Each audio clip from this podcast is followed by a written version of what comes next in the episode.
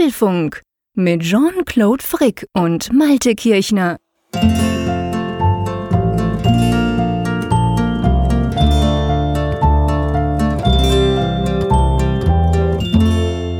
Herzlich willkommen zum Apfelfunk 124 aufgenommen am Mittwoch. Wie immer, ihr wisst es, am 4. Juli, am 4th of July, wie die Amerikaner sagen, ist ja ein Feiertag. Lieber Malte, wir hatten auch einen Feiertag, der ist noch gar nicht so lange her. Wie geht's dir an der Nordsee? Mir geht's gut, lieber Jean-Claude. ich habe gerade gemerkt, wir sind schon bei 124 und letzte Woche waren wir doch erst bei 122. Da war irgendwas dazwischen. Ihr wisst es alle, wir hatten unser grandioses Frankfurt-Event, auf das wir natürlich auch noch mal kurz zu sprechen kommen. Ich weiß nicht, Malte, was denkst du? Meinst du, wir, wir überfordern unsere Hörer, dass wir jetzt schon wieder eine Folge machen? Ich bin guter Hoffnung, dass wir sie nicht überfordern. Also hallo auch erstmal von meiner Seite. Bin jetzt gleich wieder in die Sendung reingestiegen, aber das ist ja in dieser Festwoche, wo jetzt ja jeden dritten Tag Apfelfunk ist, ja irgendwie auch fast schon auf Dauersendung sein. Aber ich bin guter Hoffnung, dass, weil ja Feriensaison ist und weil einige vielleicht jetzt auch sich auf die Reise begeben, dann das auch so, ich möchte sagen, Reiseproviant ist, um das unterwegs zu hören und dass dann auch das bisschen mehr an Apfelfunk auch mal in Ordnung geht. Ja, ich denke auch. Also vielleicht für alle, die jetzt dann noch nicht so ganz genau auf ihren Podcatcher geguckt haben. Wir haben ja letzten Mittwoch die ganz normale Folge aufgenommen und dann hatten wir eben Frankfurt und wir haben natürlich die Frankfurt, die Audiospur von Frankfurt von unserer Sendung vor den 90 Leuten, die haben wir natürlich auch inzwischen äh, publiziert. Das ist eben die 123. Die kam, glaube ich, vorgestern raus und ja, jetzt heute halt wieder unsere ganz normale Folge. Also man könnte sagen, wir sind wieder in unserem normalen Trott, wobei das tönt so negativ, das ist es ja nicht, in unserem normalen Wöchentlichen wöchentlichen ähm, Aufnahmesystem. Was haben wir denn für Themen? Ja, zuerst steht natürlich das Thema Frankfurt nochmal an. Also einmal müsste es euch noch geben, aber ich denke, ihr seid auch gerne mit dabei. Wir halten nochmal einen kleinen Rückblick. Ganz genau. Und dann schauen wir natürlich zu iOS 12 und Konsorten, sage ich mal. Da kam nämlich gestern, wie immer am Dienstag, schön pünktlich nach zwei Wochen, netterweise immer vor der Aufnahme des Apfelfunks, kamen neue Beta-Versionen, die durchaus die ein oder andere kleine Änderung mitbringen. Da werden wir auch drüber sprechen. Unser besonderer Blick richtet sich auf WatchOS 5, denn dort ist eine Funktion auch ohne neue Beta schon aktiviert worden in der Beta, und zwar Race to Wake beziehungsweise eben dieses Race to Siri. Genau, warum ich das total uncool finde, erfahrt ihr dann nachher. Äh, und dann sprechen wir übers naja, wir sprechen nicht über das kommende iPhone. Das haben wir auch schon äh, in Frankfurt ein bisschen ja so gemacht. Aber wir sprechen darüber, was diesem neuen iPhone unter Umständen beigelegt werden könnte. Es geht nämlich um ein neues Ladegerät. Rätselraten um Apple Pay in Deutschland. Das ist ja auf den ersten Blick keine Neuigkeit, aber die Sparkassen haben dazu beigetragen, dass es wieder neue Gerüchte gegeben hat, was es damit auf sich hat und warum es leider im Moment keine guten Nachrichten gibt. Dazu später mehr. Wer hätte das gedacht? Okay, der Schweizer lässt er dann später in der Sendung wieder über Apple Pay. Ähm, dann natürlich Funkgerät für Android. Vielleicht habt ihr es ja mitbekommen, wenn ihr die letzte Folge gehört habt. Wir haben in Frankfurt ja Funkgerät für Android, also die App zum Apfelfunk für Android Android ähm, released und da werden wir noch kurz natürlich auch noch drüber sprechen. Und schlussendlich eine Umfrage der Woche. Wir lösen die der Vorwoche auf. Wir hatten ja zwischendurch in unserer Frankfurt-Folge eine Live-Umfrage, die wir im Publikum gemacht haben. Jetzt geht's wieder zurück in unsere App und äh, Zuschriften unserer Hörer werden in dieser Folge auch sicher wieder Platz finden. Ganz genau, definitiv. Tja, lieber Malte, das ist ja schon lustig. Letztes Mal konnten wir, also in der normalen Folge vor einer Woche, konnten wir sagen, hey, bis Samstag. Und dieses Mal können wir zwei sagen, hey, wir haben uns vor, vorgestern erst gerade gesehen. ja. Das war wirklich ganz speziell. Wir haben uns ja in Frankfurt getroffen. Ähm, hast du diese gigantischen Eindrücke inzwischen so ein bisschen verdaut? Ein klein wenig. Also ich muss dir sagen, im ersten Moment, und das ging uns beiden ja so, waren wir ja richtig überwältigt von dem, was uns da dann Völlig. erwartet hat. Nun, nun, kann man natürlich sagen, wie konnten die so naiv da herangehen? Warum haben die das nicht erwartet? Doch, wir haben das schon so erwartet. Also vieles haben wir so erwartet. Aber es ist immer zweierlei, wie man sich das im Kopf vorstellt und das andere, wie man es dann erlebt. Und ich bin beileibe niemand, der jetzt so leicht sehr emotional wird oder dem das so emotional nahe geht. Aber ich muss, musste wirklich sagen, das war schon wirklich klasse. Es war beeindruckend und das war großes Kino, was man aber auch nicht mal eben so jetzt dann ja verarbeitet und am nächsten Tag geht man wieder zur Tagesordnung über. Ja, das ist definitiv ganz genauso. Also das, diese, diese, ich meine, wir waren ja eigentlich nur 24 Stunden in Frankfurt. Wir sind Samstagmittag angekommen und dann Sonntagmittag gleich wieder zurückgereist. Aber die 24 Stunden waren extrem intensiv. Ich glaube, wir haben ungefähr vier Stunden geschlafen. Also von dem her gesehen, wir haben die Zeit ausgekostet. Und ähm, das, das ist schon, also was mich am meisten wirklich beeindruckt hat, daneben, dass ich dich jetzt endlich mal live gesehen habe, aber ähm, waren schon diese Emotionen auch unserer Hörerinnen und Hörer, also der Leute, die uns da besucht haben. Da, da war so viel, ja, ich sag mal auch Dankbarkeit und Begeisterung für den Apfelfunk. Das, das hat mich völlig überwältigt. Also ich meine, wir wissen ja anhand der vielen Zuschriften, wir merken ja, wie ihr, liebe Hörerinnen und Hörer, mitmacht an diesem Apfelfunk, wie das Projekt, sage ich mal, euch wichtig ist. Aber das Ganze dann quasi live zu sehen, Leute zu haben, die aus Österreich kommen, die uns ganz viele Geschenke bringen, die, die einfach, ganz viele, die einfach kommen und uns ganz herzlich umarmen und Dankeschön sagen, das war schon, also das, das hätte ich niemals so erwartet. Genau, ja, das, das war auch für mich so das, was mich wirklich am meisten gepackt hat und, und auch überrascht hat in, in der Intensität. Also, dass wir konstruktiv mithelfende, mitdenkende, auch dankbare Hörer haben, das wissen wir. Das ist ja jetzt keine Überraschung gewesen, aber das jetzt, es ist immer das eine, das niederzuschreiben, in Zeilen zu fassen und das andere ist es eben, dass, das auch persönlich so rüberkommt. Und es kam extrem persönlich rüber und das fand ich wirklich klasse. Also wir sind dermaßen positiv dort vor Ort begleitet worden und das hat auch, fand, finde ich, ja auch so unglaublich viel Spaß gemacht. Also ich glaube, es ist vielleicht auch ein bisschen zurückgekommen in der Art und Weise, wie die Sendung gelaufen ist und in den Gesprächen hinterher, dass wir beide da auch so richtig aufgegangen sind in der ganzen Sache und dass dieser recht knackige Zeitplan, den wir uns da ja genommen haben mit den knapp 24 Stunden, was du ja sagtest, ohne große Probe, ohne große Vorbereitung und so, also dass, dass wir da auch dann wirklich das Maximum rausgeholt haben. Nebenbei natürlich aber auch, und das muss man auch an dieser Stelle nochmal sagen, dass ja auch eben diese Location, die wir beide ja auch noch nie persönlich gesehen hatten, die kannten wir nur von Bildern. Und dass die großartig war, dass das Technikteam, was da bereitgestellt wurde, das war großartig. Die, die haben uns ja größtmöglich supportet und alles gemacht. Also es, es war einfach rundum gelungen und, und das ist etwas, was ich so nicht kenne, weil meistens finde ich irgendwo immer ein Haar in der Suppe oder irgendwas läuft nicht und das, das war nun wirklich so, ein komisches Gefühl, dass man nach Hause gefahren ist und es war einfach nur perfekt.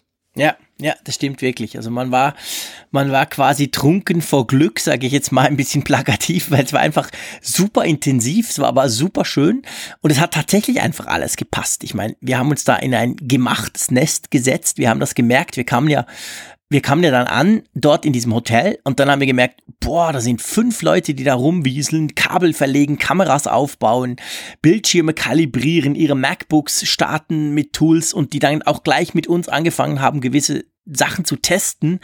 Das ging so über, wie, wie laufe ich auf die Bühne, wann muss ich eigentlich beim Intro loslaufen, damit es gerade aufgeht. Also super professionell. Und ähm, dann habe ich so gemerkt, das war so der Moment, ich weiß nicht, wie es dir ging, da habe ich so gemerkt, okay, das ist jetzt nicht einfach Podcast, das ist noch wirklich eine Live-Performance, eine Bühnenperformance. Da war ich mal so ganz kurz ein bisschen nervös. ja, das ging mir genauso.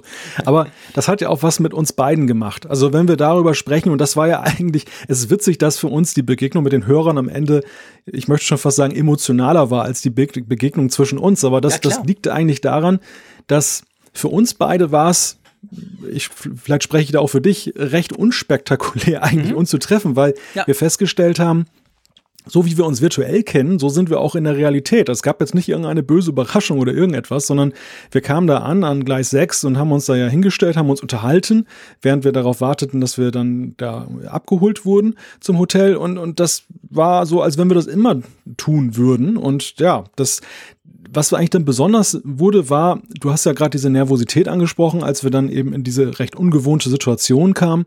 Und dass wir das dann gemeinsam durchgestanden haben, sozusagen gemeinsam durch dick und dünn gegangen sind. Das finde ich, das hatte auch noch mal so eine so eine menschliche Komponente. Das war irgendwie so in der Kürze der Zeit extrem zusammenschweißend. Ja, absolut, total. Also mir ging es genau gleich und ich, ich, ich möchte das nicht negativ verstanden wissen, wenn wir sagen quasi, dass unser Treffen am unspektakulärsten war. Es zeigt eigentlich im Umkehrschluss, dass wir uns halt schon gut kennen. Ja, dass wir eigentlich Freunde geworden sind über diesen Podcast, darüber, dass wir stundenlang pro Woche zusammen über Apple und andere Themen sprechen. Und dadurch war es dann eigentlich nicht mehr überraschend, wenn man sich wirklich sieht. Also ich, das Einzige, ganz ehrlich gesagt, ich hätte, ich, ich wusste nicht, dass du so groß bist. das habe ich mir anders vorgestellt. Klar, wie soll man, wenn man sich nie sieht? Aber sonst alles andere, ähm, eben, also du, du hast gleich gesprochen, du, wir, wir wussten sofort, wir, wir konnten sofort losquasseln und wir wussten auch, wir wussten ja eigentlich auch, dass dann dieser Bühnenpart, also das auf der Bühne quasi, diesen Podcast, den wir da auf der Bühne machen, dass das ja sowieso funktionieren wird. Also das denke ich, das gibt ja auch Halt, wenn dann plötzlich diese 90 kommen und die ja viele haben uns ja vorher schon angesprochen, mit uns diskutiert und so und wir haben dann immer so ein bisschen auf die Uhr geschielt und überlegt, wann es dann wohl losgeht. Und aber das, das eigentliche Machen, das war uns klar, hey, wir werden da nicht sitzen und um Worte ringen, sondern wir werden da ganz einfach sitzen und das machen, was wir am besten können, nämlich diesen Podcast. Ähm, aber das Ganze drumherum, das war schon, das war schon sehr, sehr aufregend. Also das fand ich schon cool. Und du hast schon recht, man hat es zusammen gemacht. Wir haben ja diesen, allein diesen Bühnenauftritt ein paar Mal geprobt. Ihr könnt es dann im Video sehen, wir kommen nachher noch dazu, ähm, wie wir dann da richtig hinlaufen und so. Und da haben wir uns beide so angeguckt, dachte, boah, krass, und jetzt müssen wir da quasi Intro zählen, gucken, wo wir loslaufen. Und das zusammen gemacht zu haben, das war schon, das war schon große Klasse.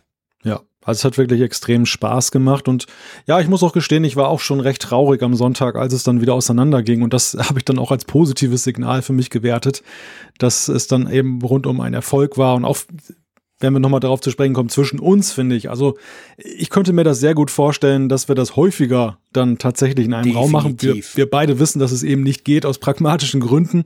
Aber ähm, ich denke, man, ich nehme nicht zu viel vorweg, wenn ich sage, das wird nicht das letzte Mal gewesen ja. sein, dass wir in einem Raum irgendeinen Podcast aufnehmen. Nein, definitiv nicht. Also ich glaube, dafür, dafür macht es uns zu großen Spaß. Dafür ist es einfach auch zu cool, mit dir quasi mal zusammen etwas zu tun. Und ehrlich gesagt, ich meine, ich, ich stehe auch gern auf einer Bühne. Ich, ich halte gerne Vorträge und das macht natürlich riesen Spaß, wenn man Publikum hat. Das war etwas, das ist mir dann tatsächlich erst in der Sendung sozusagen aufgefallen. Eigentlich ja blöd, weil man hätte es ja vorher schon wissen können, dass es halt schon spannend ist, wenn du irgendwas sagst, sei es ein dummer Spruch, sei es irgendeine Bemerkung und plötzlich kommt Feedback. Plötzlich mhm. hörst du irgendwie ein Raunen, ein Lachen, ein Husten, irgendwas so im Sinn von, hör, die fanden das jetzt komisch oder die fanden das jetzt super toll.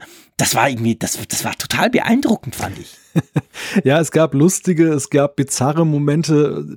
Es ist, alleine wie oft mir gesagt wurde, du hast mir mal eine E-Mail geschrieben.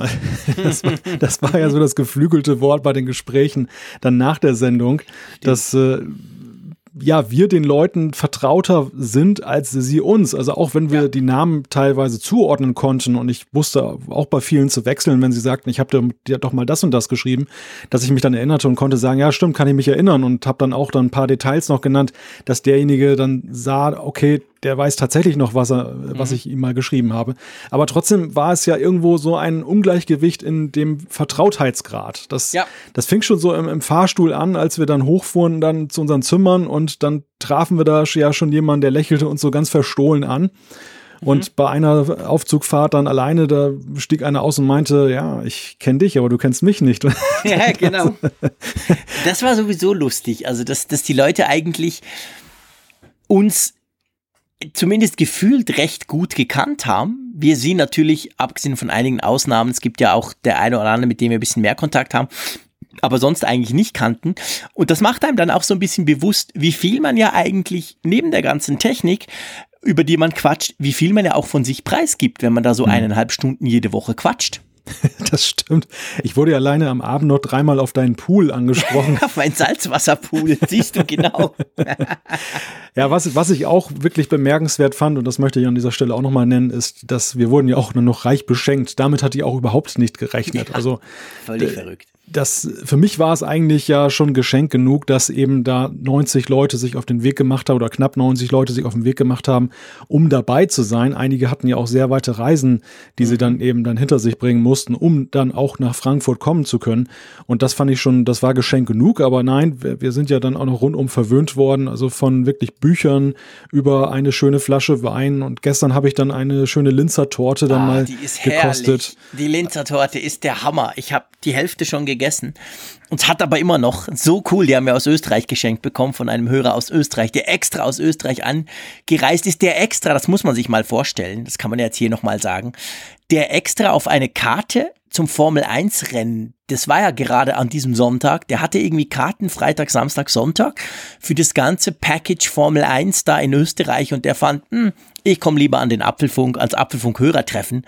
Das war schon, also das ist unglaublich. Ich, ich habe auch überhaupt nicht damit gerechnet. Ich gebe jetzt hier offen, offen zu, ich habe ein Hemd in Frankfurt gelassen, weil ich hatte einfach keinen Platz, alles einzupacken. Wir haben so viele Geschenke bekommen. mein Koffer war schon relativ voll und dann habe ich gedacht, na okay, das Hemd ist sowieso nicht mehr so schön. Ich lasse das da. Dafür passt dann eben die Linzer Torte und ein paar andere Dinge noch in den Koffer, weil wir wirklich so reich beschenken. Ich habe überhaupt nicht damit gerechnet. Dachte, hey, was, was macht ihr denn? Ist ja cool, seid ihr überhaupt hier. Das ist alleine ein Wunder schon. Aber dann haben sie uns auch noch Geschenke mitgebracht. Also es war ein großes Fest. Und ich ja. hoffe eigentlich auch, man hört das, wenn man sich jetzt die Folge 123 anhört. Oder eben, und das, ich glaube, diese kleine, ähm, dieses kleine Announcement, diese kleine Ankündigung können wir jetzt hier machen. Man kann das Ganze jetzt in fantastischer Qualität, hochprofessionell produziert von diesem Technikteam. Kann man sich das jetzt auch anschauen, gell?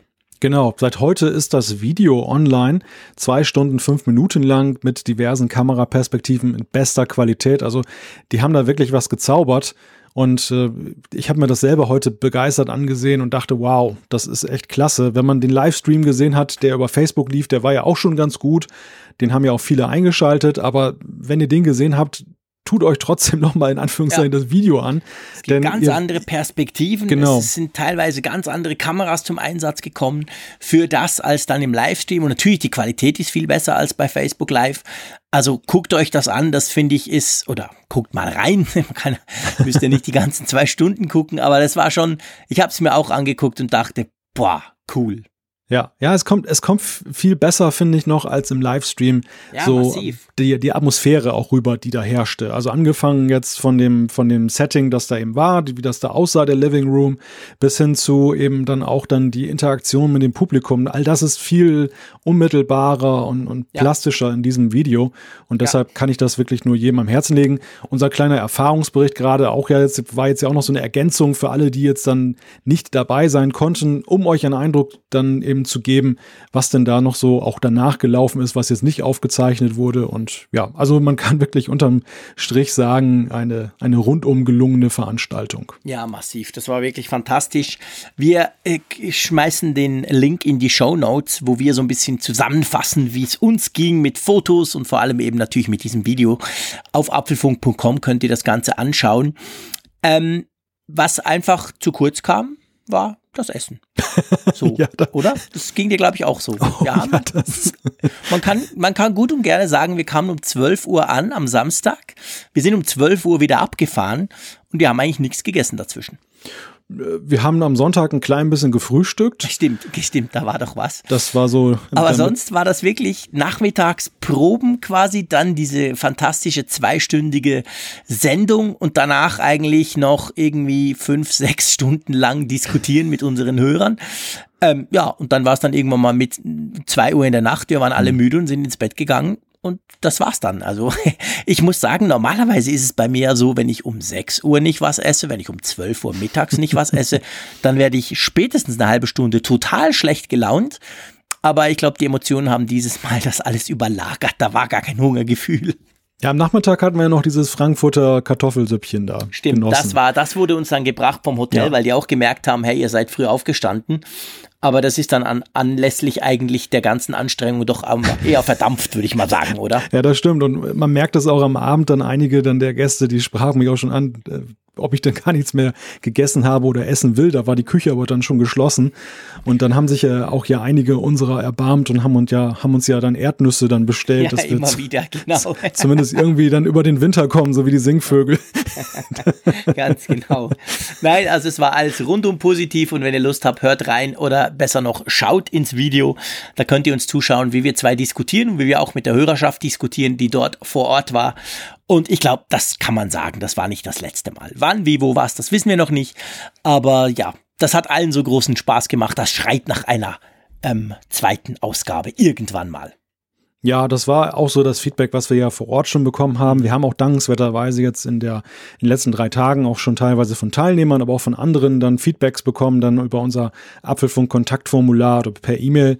Und der Tenor, ich habe nicht einmal gelesen von wegen, das war Mist oder das solltet ihr lieber lassen in Zukunft, sondern es war wirklich so, dass dann eben einhellig gesagt wurde, schade, dass ich nicht dabei sein konnte, beim nächsten Mal wäre ich dabei oder aber eben ich war dabei und ich würde ein weiteres Mal hingehen. Also mhm. ich denke, man kann durchaus herauslesen, dass das auf Gefallen gestoßen ist. Ja, definitiv. Also das ist das ist definitiv so, eben auch von denen, die nicht dabei waren. Wir sind das auch übrigens an den Downloadzahlen von dieser 123. Folge, also vom Audio-Podcast, den wir ja Anfang Woche publiziert haben. Das ist extrem gut. Es wurde ganz viel von euch runtergeladen und auch angehört. Das ist schon sehr, sehr spannend. Aber ich würde sagen, jetzt machen wir mal einen Punkt unter Frankfurt. Einverstanden? Ja, genau. Wir reden so gerne drüber.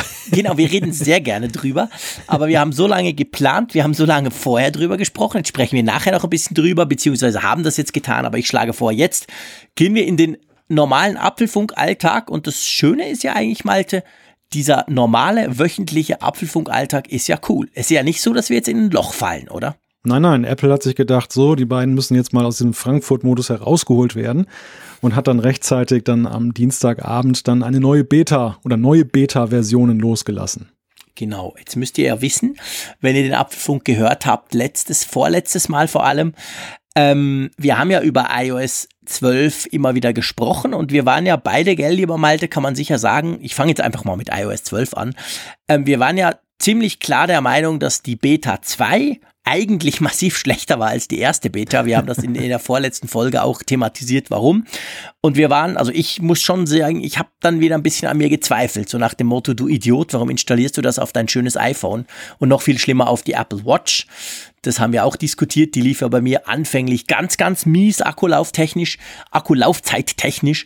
Ich konnte es dann beheben mit einem kompletten, ähm, äh, mit einem Zurücksetzen und neu installieren. Aber jetzt kommt eine Beta 3 und da würde ich jetzt mal sagen, da wurde doch vieles gut gemacht, oder? Ja, das fing gleich an nach der Installation, dass dann ja, endlich genau. wieder nach der SIM-Pin gefragt wurde, was ja eben vorher in der Beta 2 immer nur ging, indem man halt in den Flugzeugmodus gegangen ist und wieder zurück. Ja, das war ja schon ein großer Bug, der da aus dem Weg geräumt wurde zwischen Beta 2 und 3. Ja, definitiv. Und zwar wirklich geräteübergreifend. Also ich habe es beim iPhone 10 probiert, aber auch beim iPad Pro, wo ich inzwischen auch die iOS 12 drauf habe. Und da war es eben wirklich auch so, ich habe da eine SIM drin, äh, dass das einfach nie kam. Du musstest immer irgendwie in den, in den Flugmodus und wieder zurück oder so nach dem, nach dem Neustart. Jetzt kommt das gleich mit dem ganz neuen Screen, der ist ganz weiß, wo man da seine SIM-Pin eingeben kann.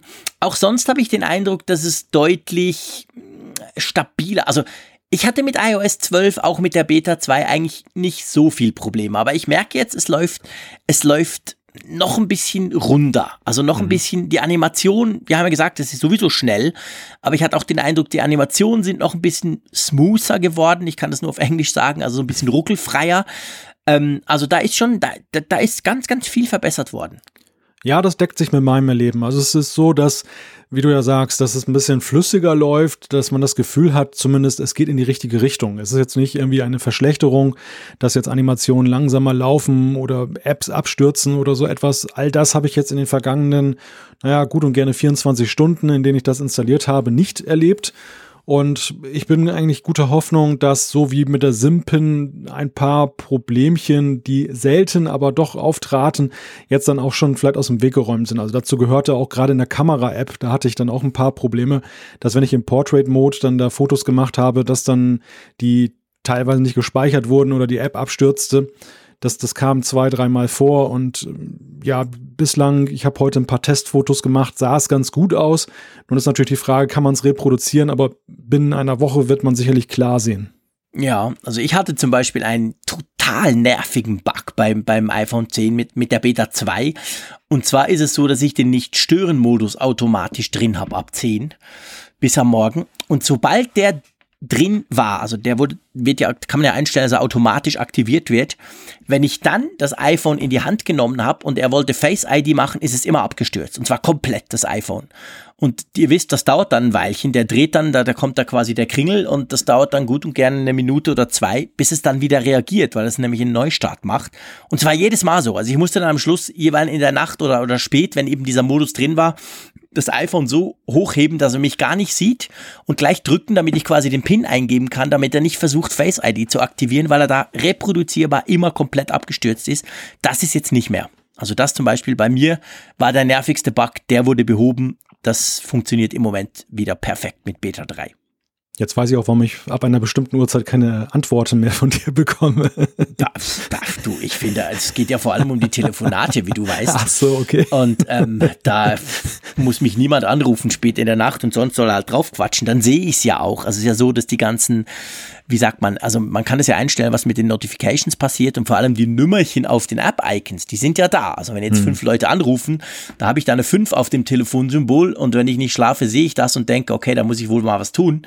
Aber ich finde, sonst darf ich da durchaus äh, in Ruhe gelassen werden. Darum habe ich das auch aktiviert. Aber ähm, ansonsten bei der, kommen wir vielleicht mal zur, zur Watch, oder? Da ist mir aufgefallen, dass es wirklich besser läuft. Also viele haben ja auch, hatten ja auch ein bisschen Akkuprobleme. Keiner so krass wie ich, wo es ja gar nicht mehr brauchbar war, bis dann quasi zum Neuaufsetzen. Aber das läuft jetzt viel, viel besser. Und weißt du, was witzig ist? Ich bin mhm. in eine ganz große Falle gelaufen. Ich wollte schon per Tweet fragen, was denn los ist. Und zwar gestern kam diese Beta. Da muss man ja zuerst iOS 12 aktualisieren und danach kann man ja eigentlich die WatchOS Beta dann die entsprechende auch drauf spielen. Die kam aber bei mir nie. Es hieß immer aktuelles Betriebssystem. Und ich habe schon überlegt, merkwürdig, komisch hin und her. Wollte schon einen Tweet machen, weil alle haben geschrieben, so die, die Bekannten, die ich kenne auf Twitter und Co., die haben geschrieben, ja, super, Beta 3 ist drauf auf meiner Uhr, läuft viel sauberer. Und ich dachte so, hm, komisch, nur bei mir nicht. Weißt du, was das Problem war? Ja.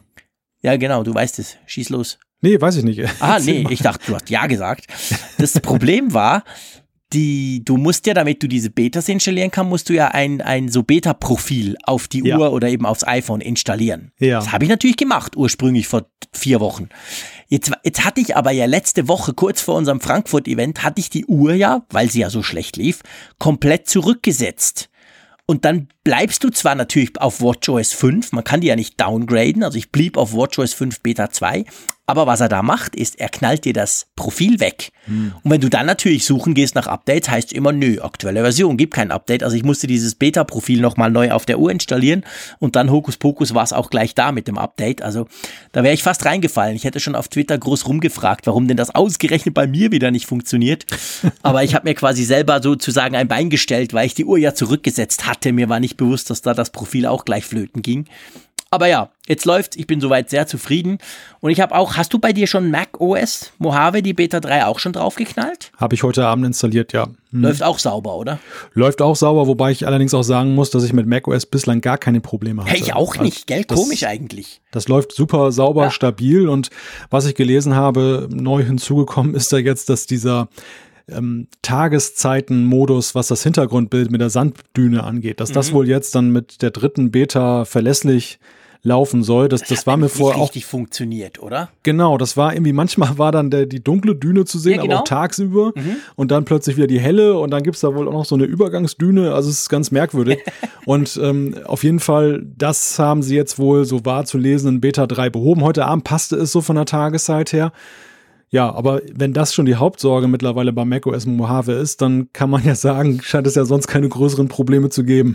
Nee, definitiv nicht. Also ich hatte, ich habe das am Nachmittag drauf gespielt, habe jetzt noch nicht allzu viel drauf gemacht auf dem Mac, aber hatte auch den Eindruck, das läuft sauber und das lief auch vorher schon sauber. Also mein ja. MacBook Pro, ihr wisst es, Touchbar, erstes Modell, ein Problemkind, sage ich mal, äh, läuft tatsächlich schon seit der ersten Beta von macOS Mojave besser als vorher bei bei High Sierra war. Also ich muss Hab ganz klar sagen, der Mac, mit dem ich ja wahrlich viele Probleme hatte, ihr wisst es, ich habe es immer mal wieder auch hier thematisiert, der läuft also seit dieser Beta super sauber. Ich bin total zufrieden, auch die Akkulaufzeit ist ein Ticken besser. Ja.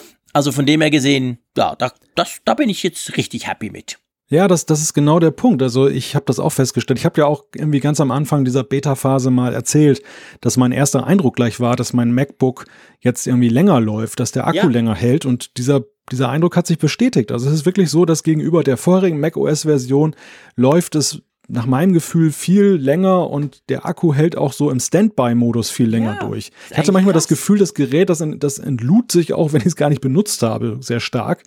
Und das, das hat sich jetzt völlig aufgehoben. Ich hatte jetzt fast eine Woche eine Akkuladung war jetzt, hab's auch nicht so viel genutzt, aber mhm. trotzdem, das, das wäre vorher gar nicht gegangen, da wäre es dann schon wieder fast leer gewesen. Heute ja. war es noch halb voll. Ja. Und das fand ich schon einigermaßen beeindruckend. Es zeigt sich, finde ich, ein Phänomen, was wir letztes Jahr am iPad festgestellt haben. Und zwar, wenn Apple einen Schwerpunkt auf irgendein Gerät legt. Letztes Jahr war es ja das iPad besonders mit diesen Pro-Funktionen mhm. iOS 11. Und da hatten wir auch ja schon festgestellt, dass das irgendwie weiter war oder stabiler lief in der Beta-Phase als jetzt das iPhone mit iOS 11. Und ich finde, diesmal ist es der Mac. Also man ja. merkt ganz deutlich, dass der Mac so im Fokus stand, dieser Weiterentwicklung der WWDC. Und siehe da, es läuft auch von allen Geräten am besten, finde ich. Ja, das ist so. Also ich, nicht nur wir haben ja gesagt, das eigentliche Highlight ist Mac OS Mojave an der, war, war an der WWDC. Das sagen ja viele. Und ich finde das auch. Also ich finde, das spürt man wirklich durch und durch. Und bei mir war es ja, ihr wisst es sicher, liebe Hörerinnen und Hörer, bei mir war es ja vor allem das Problem mit der Standby-Zeit. Also Klappe zu, ich, ich klappe mein, mein MacBook Pro zu und dann einen Tag später war es leer. Einfach weil, pff, keine Ahnung, obwohl er im Sleep Mode war. Das war, das war ganz schrecklich jetzt die letzten Monate unter High Sierra und das ist zum Beispiel viel besser geworden. Also da ist es tatsächlich so, ich muss nicht mehr immer Angst haben, oh, mal gucken, ob er noch bei 10% ist und ich kann eigentlich gar nicht arbeiten, wenn ich immer wieder hochklappe, sondern das hat sich irgendwie, keine Ahnung, gelöst. Also ich bin auch sehr zufrieden, definitiv. tvOS überspringen wir, gell? ja, das können wir, glaube ich, gewissentlich dann überspringen, zumal in Beta 3 sich da wohl nur irgendwelche Menübezeichnungen geändert haben, was ich bislang gelesen habe. Genau. Aber es gibt ja unter iOS trotzdem noch das eine oder andere, was ein bisschen anders ist. Da wollen wir der, der, der, der Vollständigkeit halber da noch drauf zu sprechen kommen, nämlich diese neue, ähm, diese neue App, wo man, ich sag's mal ganz salopp, wo man jetzt Koffer damit vermessen kann, so wurde es ja an der Keynote gezeigt, die hat jetzt auch einen deutschen Namen bekommen. Die hieß nämlich bis jetzt immer Measures, egal ob du dein System auf Deutsch hattest oder Englisch, gell? Mhm, genau, und jetzt heißt sie Maßband im deutschsprachigen Raum, womit dann auch wahrscheinlich mehr Nutzern dann deutlich wird, was man denn damit anfangen kann. Ich muss gleich wohl sagen, ich weiß nicht, wie es dir geht. Wir hatten ja mal über die Genauigkeit von diesen AR-Kit-Maßbändern gesprochen. Mhm. Und ich war ja seinerzeit der Verfechter davon, dass ich gesagt habe, naja, bei manchen Sachen reicht's ja aus, wenn man Pi mal Daumen überschätzen kann, ob das jetzt 30 oder 60 Zentimeter sind. Ja. Ich muss dir sagen, ich habe jetzt kürzlich mal mit dieser Maßband-App noch mal ein bisschen rumgetestet und also es war sehr inakkurat, was da was das rausgeworfen hat. Also ich habe die gleichen Gegenstände dreimal hintereinander vermessen, jedes Mal mit absurd auseinanderklaffenden Zahlen, die da angezeigt wurden. Und ich meine, man kann ja eigentlich auch wenig falsch machen. Es ist jetzt ja nicht so, dass man irgendwie groß was konfigurieren muss, sondern man muss das ja einmal irgendwie so im Raum orientieren. Die App sagt einem ja auch, wenn sie orientiert ist oder wenn sie es nicht ist. Also wenn man was falsch macht, würde sie es ja normalerweise sagen. Und trotzdem kamen da sehr absonderliche Zahlen bei heraus. Ähm, ja, ich will jetzt nicht in den Besserwisser-Modus schalten, aber das kann ich mir gut vorstellen, weil das habe ich so ein bisschen erwartet.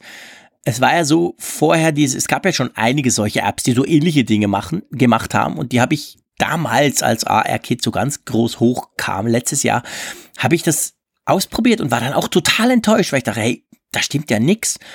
Und ich habe ja dann gesagt, ja, pff, warum sollte das Apple besser können? Du meintest ja, aber hey, wenn es Apple einbaut, ist es sicher sinnvoller und, und, und cooler. Ich weiß nicht, ich traue denen einfach nicht den Dingern, weil ich meine, am Schluss, wenn ich es wirklich wissen muss, also wenn es zum Beispiel darum geht, ob der Koffer jetzt ins Flugzeug passt, noch in Handgepäck oder nicht, wo die ja zum Teil recht pingelig sind, dann greife ich halt eben doch zum, zum, zum altmodischen Maßband und nicht zu diesem modernen Zeugs, wenn ich mich nicht darauf verlassen kann, oder? Was ja, meinst du? Ist das technisch? Also blöd gesagt, geht das einfach nicht, mhm. weil zu kompliziert, 3D im Raum, Kamera etc. Oder ist das mehr noch so, dass die App einfach noch nicht so ganz fertig programmiert ist? Das werde ich dir beantworten können, wenn wir die Final-Version dann vor uns haben. Also ich, ich weiß es nicht. Ich, ich halte es grundsätzlich für eine sehr schwierige Operation, dass man anhand von Raumparametern, Orientierungsdaten irgendwie dann akkurat ermitteln will, wie viele Zentimeter etwas lang ist. Und wie man sieht, mhm. ist es ja tatsächlich schwer. Ich habe da wirklich Diskrepanzen von 10, 15, 20 Zentimetern gemessen mhm. bei Gegenständen. Und da ist es ja wirklich so, dass es mir nicht mal ansatzweise irgendwie weiterhilft, weil ich ja nicht mal weiß jetzt, welche der beiden Zahlen könnte es denn irgendwo sein. Wenn das jetzt irgendwie so zwei, drei Zentimeter Toleranzrahmen wären, dann ist das immer noch für das Flugzeug ausmessen, also für das Ausmessen des Koffers für, für das Flugzeug nicht ausreichend, aber für manche Anwendungen wäre es ja okay. Ja. Und äh, da ist es bei weitem nicht. Also ich finde, dass das ist gegenwärtig ganz schlecht als AR-Showcase geeignet, wenn sie das wirklich dann so in die Final von äh, ja, iOS dann reinhauen. Das sollten sie sich dann nochmal überlegen, ob sie das nicht dann nochmal wieder kassieren, wenn, wenn das nicht deutlich besser wird.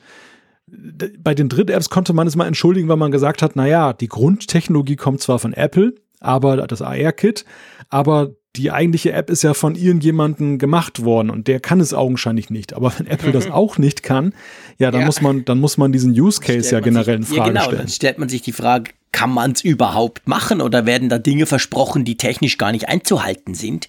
Wird da eine Realität vorgegaukelt, die, die, die gar nicht geht, aus welchem Grund auch immer? Das stimmt, das ist natürlich dann eigentlich letztendlich die Frage. Also ja, ich bin da skeptisch, ich bleibe es wahrscheinlich auch, aber wir werden das weiter untersuchen. Ich bin sicher, dass du deinen Testcase dann bei der nächsten Beta wieder nochmal durchziehen kannst und dann kannst du zum Beispiel sagen, ob es besser wurde oder nicht. Ich werde weiterhin messen. genau. Aber sag mal, wenn wir gerade noch beim Messen sind, beziehungsweise bei AR-Kit, bevor wir weiter äh, switchen zum nächsten Thema, wie ist es denn? Ähm, die haben doch dieses coole Spiel vor, also ich fand's cool. Dieses Spiel vorgestellt an der WWDC, an der Keynote, wo da zwei so Klötze, weißt du, so zwei gegenüber, ja. ein Tisch, in der Mitte standen Klötze, man konnte irgendwie mit anderen Klötzen die Klötze des Gegners umwerfen oder so. Das war doch so eine Demo. Mhm. Dieses Game gibt's aber noch nicht, oder? Das ist nicht in der Beta drin, oder? Das war mehr so ein, quasi eine Demo an der WWDC, oder? Ja, war ich habe das nämlich nicht gefunden. War das aber nicht ein, eine App, die dann nämlich von einem Drittentwickler dann später in den App Store gebracht wird? Ah, vielleicht, das könnte sein. Und weil die, das einfach, die, ja. das gar nicht von Apple war, sondern quasi einer, der das aber schon unterstützt, dass man eben zu zweit jetzt quasi solche AR-Applikationen ähm, genau. nutzen kann. Ja, den, den haben sie dann diese Beta-Funktion halt vorher zur Verfügung gestellt, damit okay. sie das programmieren können. Aber da ja eben der App Store erst dann, dann äh, mit der Veröffentlichung von iOS 12 ja auch dann die entsprechenden SDKs zulässt, die dann mhm. für die mhm. Programmierung nötig sind, ähm, da ist es dann eben so, dass dann vorher ja auch die App gar nicht erscheinen kann und ja. dementsprechend von ARKit 2 Gebrauch machen kann. Okay, alles klar, danke. Für, für die ähm, Erklärung, das nächste, die nächste Verbesserung bei iOS 12 finde ich, ich sag's ganz klar, sensationell. ja, es ist so eine Kleinigkeit, aber es ist eine, glaube ich, große Verbesserung für viele Nutzer. Es geht darum, dass man temporäre Links zu Bildern künftig anlegen kann. Also man kann ja jetzt schon Fotogruppen anlegen, wo man beispielsweise mit Familienmitgliedern dann irgendwelche Fotoaufnahmen, die man gemacht hat, die in der iCloud Fotobibliothek sind, dass man die teilen kann. Und das geht aber, oder das hat immer so einen sehr großen Rahmen. Also man muss dann schon wirklich eigentlich an einem dauerhaften Teilverhältnis interessiert sein, damit man diese, diesen Aufwand auf sich nimmt, diese Gruppe einzurichten. Und neu ist dann in iOS 12, dass man eben auch sagen kann, ich will ein Bild, ein einzelnes Bild zum Beispiel jetzt einem Freund oder Bekannten oder Kollegen zur Verfügung stellen. Und zwar auch nicht für immer, sondern für eine Dauer von 30 Tagen, also temporär. Und diese Funktion, die wurde jetzt mit der Beta 3 dann eingebaut. Ich finde das super, super praktisch. Das ist etwas, was ich bei Google Fotos, ihr wisst, das ist mein bevorzugter Fotodienst, extrem häufig brauche. Dass einer kommt und sagt, hey, könntest du mir schnell, du hast doch ein Bild davon gemacht oder du warst doch an dieser und dieser Keynote oder du hast dieses Handy schon oder was auch immer.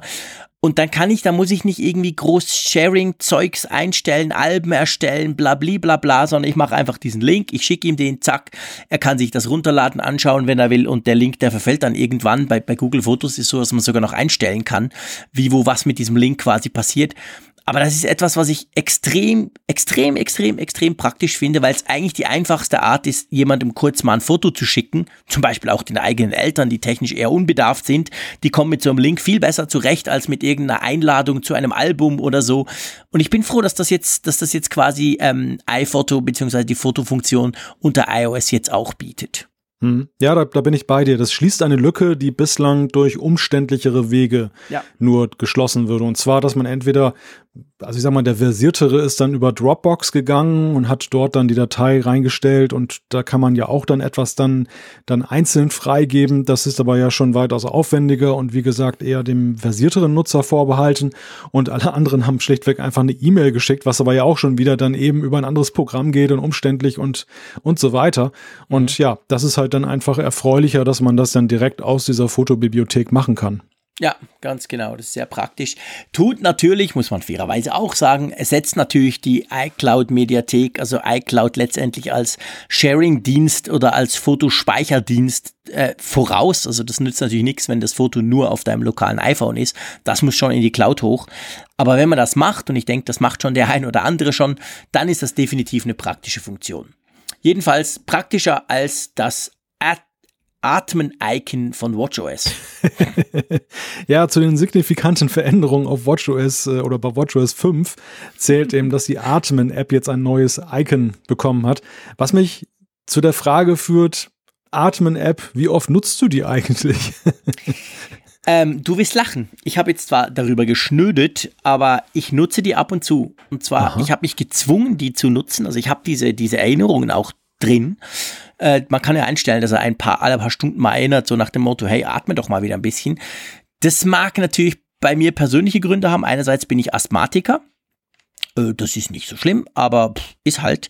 Ähm, auf jeden Fall, da sollte man ab und zu mal so ein bisschen auf seine Atmung achten. Und dann aber vor allem bin ich ja doch eher der zappelige Typ. Ich sag's mal so. Ich will jetzt nicht sagen, ich bin eher der gestresste Typ, aber pff, naja, ich bin halt so ein Zappelfritze. Und da tut das schon auch gut, weil, weil selbst dieses kurze, nur eine Minute mal ein bisschen sich auf die Atmung konzentrieren, das, das hilft mir so ein bisschen ruhiger zu werden letztendlich. Also das ist eigentlich etwas wirklich Gutes und hilft gleichzeitig dem Asthma noch. Man sollte das eigentlich viel öfter tun. Darum habe ich das bei mir auf, lass mich mal kurz gucken, ich, ich glaube es sind alle vier Stunden oder so, was natürlich nicht so wahnsinnig viel ist, aber immerhin, ja, ich brauche das tatsächlich ab und zu. Hm. Ja, Interessant. du brauchst das, die, die Frage erübrigt sich, ob du das jemals brauchst. ja, sagen wir mal so, der, der Atem meiner Atmen-App ist ausgehaucht sozusagen. genau. Ich habe das am Anfang mal ausprobiert. Ich glaube, mit WatchOS 4 kam das ja. Ja, genau. Auf die Watch und habe das dann am Anfang auch ein paar Mal gemacht, alleine weil ich neugierig war. Aber ja, frag mich nicht warum. Es lag wohl vor allem daran, dass so in der Kombination mit der Stehminute dann mir das irgendwie auf den Zeiger ging, dass so gerade so mhm. jetzt nicht in der Freizeit, da ist man ja allgemein so ein bisschen relaxter, aber eben während der Arbeit, wo es dann auch schon manchmal so ist, dass dann diese, dieses, diese Stehenaufforderung wie das schlechte Gewissen dann ja. kommt, weil man so einen harten Bürotag hat, wo man dann nur sitzt und dann ja. hat man mal seine Minute nicht vollgekriegt und äh, dann noch zusätzlich dann atmen, wenn man gerade gesagt bekommen hat, man soll stehen, dann mhm. irgendwo war es dann vorbei. Da habe ich dann das Ding mal abgeschaltet und seither habe ich es nie wieder gesehen. Ja. Ja, also ich denke, das ist jetzt nicht eine der wichtigsten Funktionen, aber sie geht natürlich so ein bisschen in diesen Gesundheitsbereich, der Apple ja sehr wichtig ist. Und ich kann sagen, ich sag mal so, als Asthmatiker, der natürlich solche Atemübungen auch wirklich, ich sag mal, richtig ähm, trainiert bekommen hat vor vielen Jahren, weil man das eigentlich als Asthmatiker ab und zu tun sollte. Äh, es ist nicht, es ist nicht nur ein Scherz. Also die App macht das gut. Also das entspricht eigentlich dem, was du, was du, ich sag mal, aus medizinischer Sicht, was dir gut tun würde, wenn du das aus medizinischer Sicht, zum Beispiel, wenn du Asthma hast, ab und zu machen musst, wenn dein Arzt sagt, machen Sie diese Atemübung, dann entspricht das ziemlich genau dem. Also das ist nicht irgendwie so ein, so ein Scherz im Sinn von, ja, ja, der macht da so ein bisschen rauf und runter, sondern das hat schon einen, würde ich mal sagen, einen leicht medizinischen Hintergrund und von dem her gesehen ist es cool ich mache das, ich habe es mir antrainiert. Aber klar, ich meine, muss nicht sein. Ja, aber äh, letzten Endes zeigt es ja vor allem, dass man eben auch den Mut haben kann, muss, haben sollte, dann auch das zu individualisieren. Also du, du legst ja. ja schön dar, dass das jetzt eine durchaus gesundheitlich wertvolle Funktion ist, die aber ja auch vielleicht verschiedene Zielgruppen anspricht, die einen mehr und die anderen weniger. Genau. Und ähm, ich glaube, dass man so ein komisches Gefühl hatte, das abzuschalten, dass ich ein komisches Gefühl hatte, das abzuschalten, das lag eben daran, dass zunächst die Watch ja so war, was sie einem sagte, das war irgendwie sankrosankt. Also man, das gehörte einfach dazu. Mhm. Und diese Stehminute, die akzeptiert man ja auch, dass, dass man die jetzt dann über, über sich ergehen lässt und mhm. das dann auch versucht dann zu befolgen, weil man ja seine Ringe vollkriegen möchte. Ich ja. glaube zumindest, dass es vielen so geht. Sicherlich einige ja, ignorieren das auch, aber viele werden sicherlich dann auch der Uhr Folge leisten. Mhm. Und mit der Atmen-App kam so eine weitere Komponente dazu und plötzlich kam irgendwie so der Gedanke, hm, will ich jetzt eigentlich alles machen, was die Uhr mir Ja. in Zukunft vorschreibt? Und, und da war so eine Art Emanzipation von der Uhr, die dann bei mir Mhm. eingetreten ist und die auch wahrscheinlich darauf hindeutet, dass wenn künftig weitere Funktionen kommen und die nicht irgendwie zu meiner Gesundheit irgendwie einen Beitrag leisten, ich dann auch sagen könnte, Ja. ja, ist schön, dass du da bist, aber nein.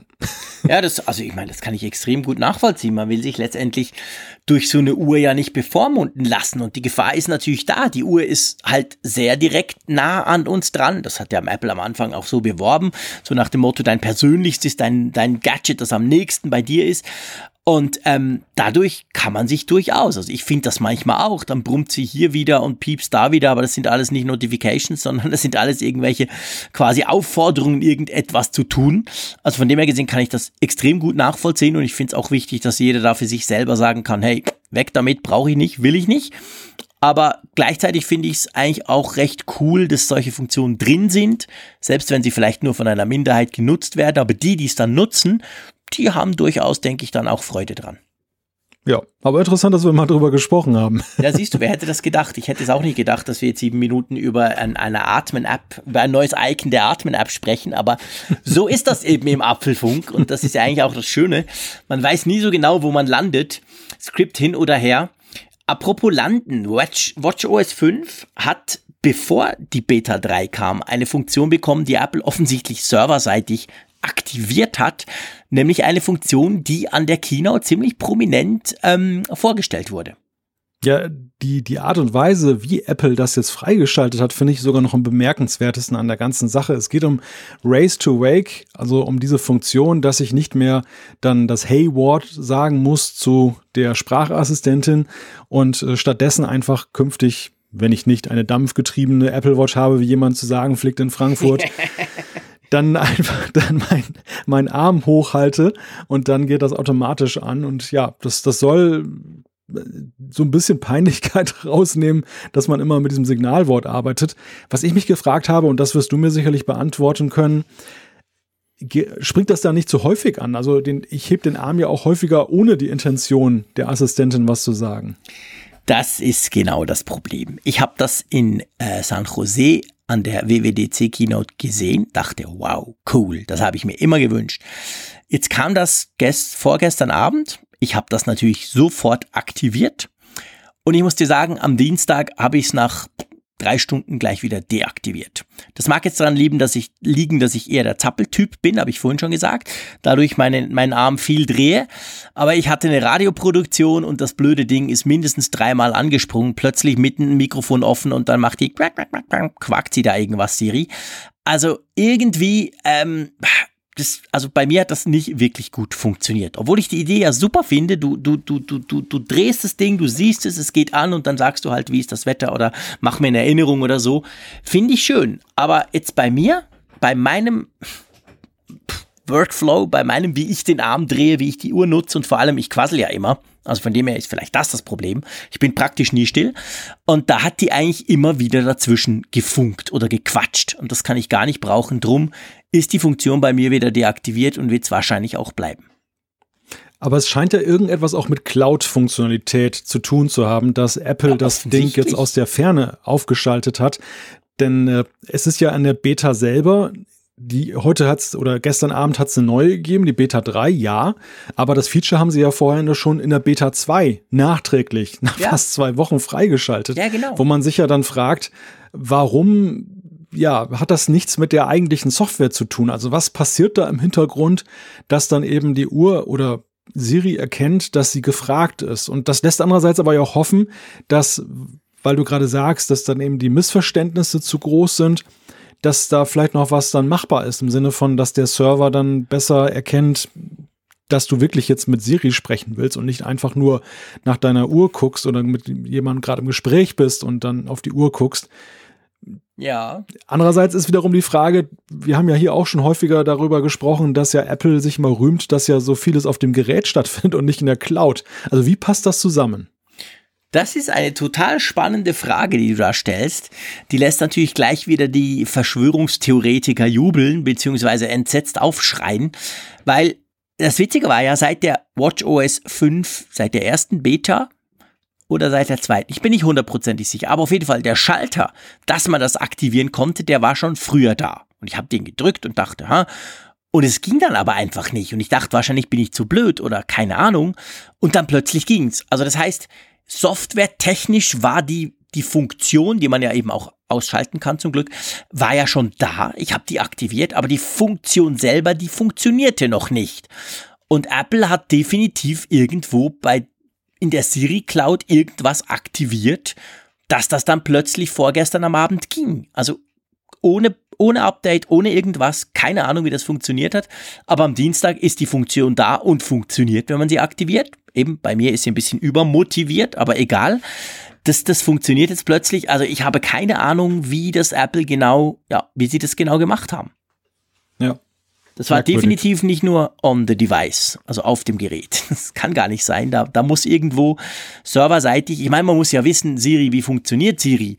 Also die Erkennung selber ist ja nach wie vor nicht auf dem Gerät, sondern die Erkennung, wenn du das Hey-Wort sagst, das ich jetzt nicht sagen will, ähm, die ist auf dem Gerät, aber danach alles andere quasi, mach jetzt dies und das und frage da und wie steht's denn mit der Weltmeisterschaft und so, das passiert ja sowieso auf Apple-Server. Ja, man muss sich ja diesen ganzen Prozess der, der Siri-Anfrage zweigeteilt vorstellen. Das eine ist ja die Aktivierung.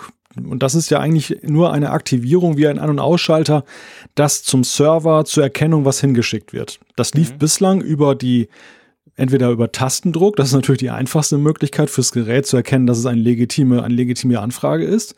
Oder aber es lief seit einigen Versionen eben über die, über das Hayward, was dann ja. laut Apples Aussage ja vom Gerät anhand von irgendwelchen Mustern, die da drauf sind, er erkannt wurde und dann im Grunde genommen den Knopfdruck nur ersetzt hat und alles weitere findet in der Cloud statt.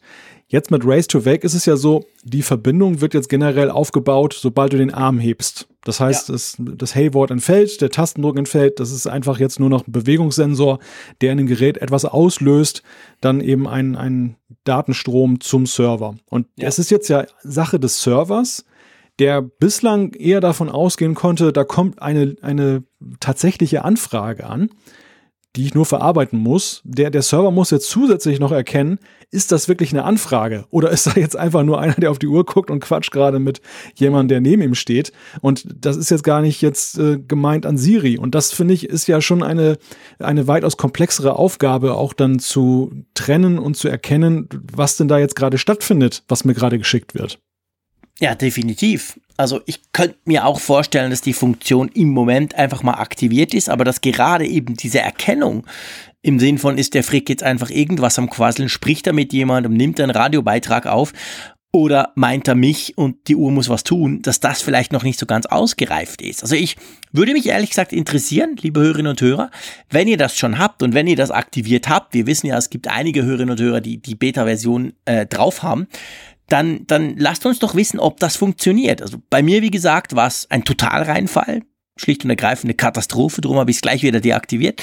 Aber das muss ja nicht bei allen so sein. Wenn es jetzt bei allen oder vielen so wäre, dann würde das vielleicht darauf hinweisen, dass eben das tatsächlich natürlich noch nicht ganz ausgereift ist. Wir sind ja erst bei Beta 3. Aber das würde mich interessieren. Also falls ihr diese Funktion nutzt, gebt uns doch kurz Feedback, ob die bei euch gut funktioniert oder ob ihr ab und zu merkt, dass da am Handgelenk was quatscht, obwohl ihr das eigentlich gar nicht wolltet. Genau. Gut. Unter Strom. unter unser nächstes Thema. Genau, unser nächstes Thema. Wir sind ja eigentlich immer unter Strom, oder? Ja, wir Jedenfalls, sind immer wenn wir uns zusammenschalten. ähm, ja, unter Strom. Es gibt nämlich ein neues Gerücht. Ein, also äh, so neu ist es eigentlich nicht, aber sagen wir mal ein aktualisiertes Gerücht. Und zwar geht's ums kommende iPhone und es geht eigentlich um die Lademöglichkeit des kommenden iPhones. Es geht nicht darum, dass das Kabel abgeschafft werden soll. Keine Angst sondern um das Ladegerät. Wir haben ja schon ein paar Mal darüber gesprochen, USB Typ C, das sei dann wahrscheinlich so in irgendeiner Form. Man konnte auch schon länger raushören aus den ganzen Gerüchten, dass es nicht unbedingt jedenfalls nicht dieses Jahr darum geht, dass gleich das iPhone USB Typ C kriegt, aber dass offensichtlich wahrscheinlich das Ladegerät auf Seite Ladegerät nicht mehr den klassischen USB Typ A Stecker, sondern den neuen USB Typ C Stecker haben soll. Und dazu, und da muss ich ja sagen, ich juble, da würde ich auf dem Tisch tanzen. ähm, es soll stärker sein. Und jetzt kam da, gibt's da erste Bilder, wir verlinken das dann, wo man dieses neue Netzteil drauf sehen soll, welches in Zukunft dem iPhone beigelegt wird. Vielleicht bevor wir dazu kommen, was wird denn jetzt dem iPhone, wenn ich jetzt ein iPhone kaufe, was liegt denn da eigentlich für ein Ladegerät bei? Da liegt ja so ein ganz schmaler Stecker, so etwas länglicher drin, der am Ende ja einen USB-Port hat und der mit insgesamt 5 Watt das Gerät auflädt, das aber natürlich nicht im schnellsten Tempo unbedingt. Er tropft ja. es auf. Also das Gerät wird aufgetropft und nicht aufgeladen, sage ich mal. Es dauert ja gefühlt ewig. Ja. Ähm, und sei, ist ja seit Jahren so. Also dieser 5 Watt Adapter, der ist, glaube ich, pff, seit ewig fast. Also ich, ich, ich sage mal, seit dem Wechsel zu Lightning dürfte der wahrscheinlich dabei sein. Der wurde gar nie verändert. Obwohl ja die neuen iPhones, also die 2017er, sorry, iPhone 8, 8 Plus und natürlich das iPhone 10, die könnten ja schneller geladen werden, wenn man das richtige Netzteil beilegen würde. Ganz viel könnte und würde. Und jetzt offensichtlich in Zukunft soll ein Netzteil kommen, das deutlich mehr Power hat. Ja, es ist Rede von einem 18 Watt Netzteil, das entspricht so dem, was auch beim iPad eben dann eingesetzt wird. Der Grund dafür, dass Apple bislang davon abgesehen hat, ein stärkeres Netzteil beizulegen, da gibt es verschiedene Mutmaßungen. Eine lautet, dass eben ein leistungsstärkeres Netzteil eben auch größer ist und man muss sich ja nochmal angucken, da die iPhone-Verpackung, die ist ja relativ flach und das iPhone selber ist ja auch immer schöner und schmaler geworden über die Jahre. Und ähm, wenn da jetzt so ein riesen Netzteil drin wäre, dann ist das natürlich nicht so sehr ästhetisch und Apple achtet ja gerade auf solche Faktoren. Zum anderen ist es eben auch so, dass auch viele Nutzer das wertgeschätzt haben, dass unabhängig jetzt mal von der Frage der Ladegeschwindigkeit, aber das jetzt nicht so wulstig war, das Netzteil. Und dieses neue 18 Watt Netzteil, also beim iPad ist ja so, ihr kennt das ja, das ist ja schon ein ziemliches äh, Kästchen, was man da mit sich rumträgt. Der hat nur 12 Watt, also der ist eigentlich weniger stark als das kolportierte neue Netzteil von Apple. Genau, und das 18 Watt, das ja nun eben das iPad übertrifft und dann noch eben dann aber dann auch Fast Charging ermöglicht fürs iPhone, das ist so zumindest in dieser experimentellen Form, die wir da eben sehen auf den Internetseiten, bisschen knubbeliger insgesamt, aber nicht so wahnsinnig größer als mhm. jetzt das vorhandene Netzteil, was derzeit ja kursiert. Ja, genau. Also das Ding ist du hast es richtig gesagt, knubbelig, aber es ist einfach dicker, aber es ist nicht, sonst ist es nicht unbedingt größer. Und ja, also das wäre, wie gesagt, ich fände das fantastisch. Natürlich habe ich inzwischen diverse Netzteile hier und lade mein iPhone auch immer mit Android-Netzteilen, mit Fast Charge etc. Also da ist es auch schon viel schneller aufgeladen. Wie sieht das bei dir aus? Ich weiß ja, dass deine Akkulaufzeit ja bis zum St. Nimmerleinstag hält, im Unterschied zu meiner. Also beim Funken in den Dünen verbrauchst du wenig Strom, ich in den Bergen offensichtlich massiv viel Strom. Spielt die Ladegeschwindigkeit, und ehrlich gesagt, darum geht's ja, spielt die für dich eine Rolle? Nein. Nein, also klare Antwort. Ja, kann ich ganz klar beantworten, denn äh, das ist ja auch kein Geheimnis, habe ich auch hier auch schon ein paar Mal ja gesagt, dass ich ja ich bin ja begeisterter kabelloser Lader erstmal.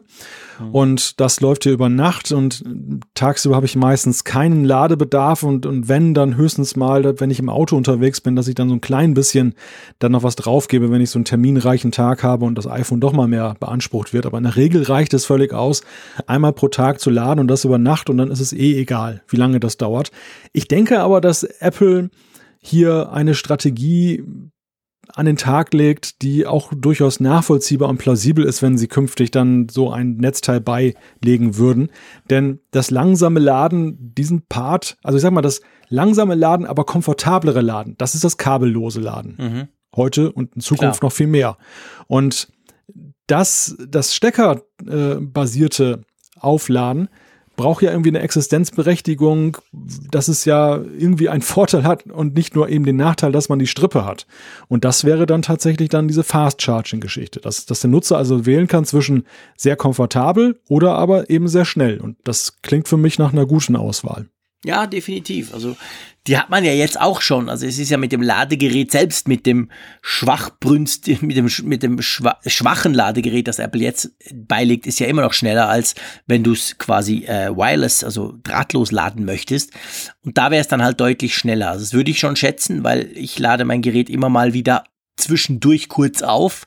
Und weil ich es ja nicht gerne aus der Hand lege, bin ich dann eigentlich froh, wenn es eben möglichst schnell, schnell geht. Und ja, also ich denke, das ist wenn man so die ganze Gerüchte anguckt, die uns da schon eigentlich monatelang rund plus minus ums Thema Laden, die sich da auch drehen drum, dann denke ich schon, wahrscheinlich wird, wird das tatsächlich ein, ein Punkt sein, der kommen könnte. Würde ja dann wahrscheinlich auch Sinn machen, dieses Ladegerät den iPads beizulegen weil die da, die sind ja auch, also die brauchen ja auch recht lange zum Laden. Ich, ich staune immer wieder, wenn ich mein iPad Pro einstecke. Klar, da hat man nicht, oder ich habe da nicht das Problem, dass mir da unterwegs oder, oder während des Tages der Saft ausgeht. Von dem her hänge ich mein iPad Pro meistens am Abend auf und dann ist mir eigentlich wurscht, wie lange es dauert. Aber die, die brauchen schon recht lange. Also da wäre ein bisschen mehr Power im Ladegerät, wäre auch sinnvoll, oder? Da hätte sicherlich keiner etwas gegen. Und zum mhm. anderen ist es eben so, dass wenn man auf Reisen geht, dass es natürlich auch praktisch ist, wenn ich dann nicht mehr zwei Netzteile habe oder ich packe dann nur das kleinere ein und dann da kann ich sehen, wie ich mein iPad voll kriege, sondern dass es ein einheitliches gibt und Am dann. Am Ende des Urlaubs ist es voll. genau. Bei mir ist es umgekehrt. Ich nehme immer das iPad-Ladegerät mit und lade damit auch mein iPhone auf, das nämlich dadurch ein bisschen schneller geladen wird. Ja, es wäre schön, wenn wir so ein Teil kriegen würden. Wir werden es dann spätestens im September sehen, wenn dann diese neuen iPhones iPhones äh, kommen.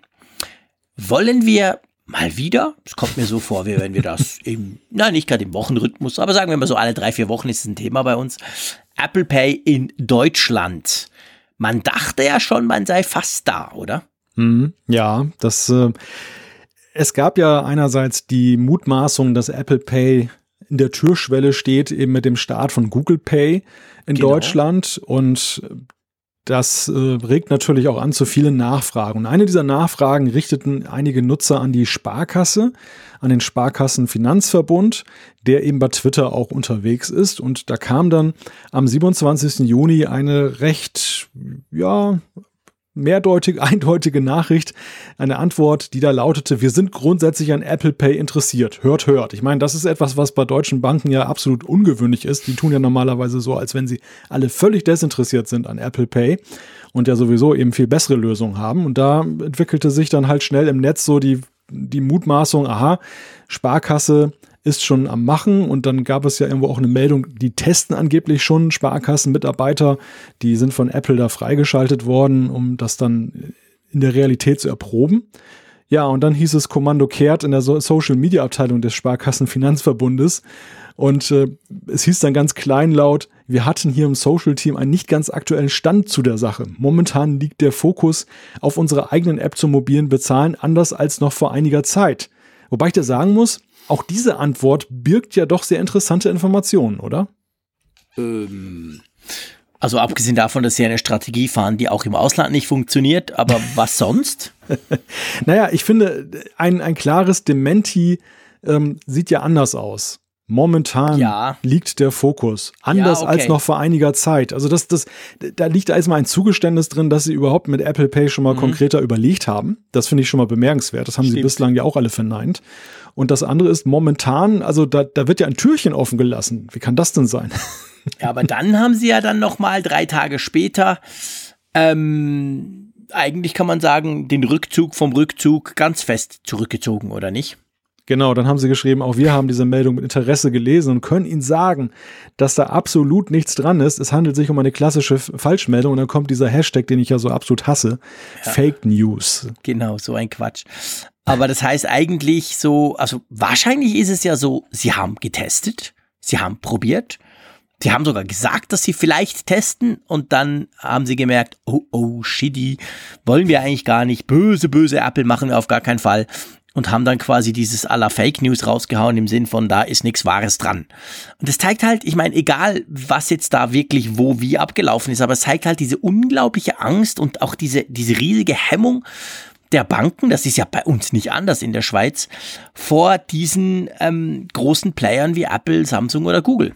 Ja, ja, ich meine, die, die befürchten halt, dass die künftig den Ton angeben. Das, das, natürlich geht es ja laut den Herstellern und laut den, laut den Konzernen wie Apple und Google erstmal nur darum, sie wollen Zwischenmittler sein. Sie wollen eine, eine kleine Provision kassieren, ja, offiziell.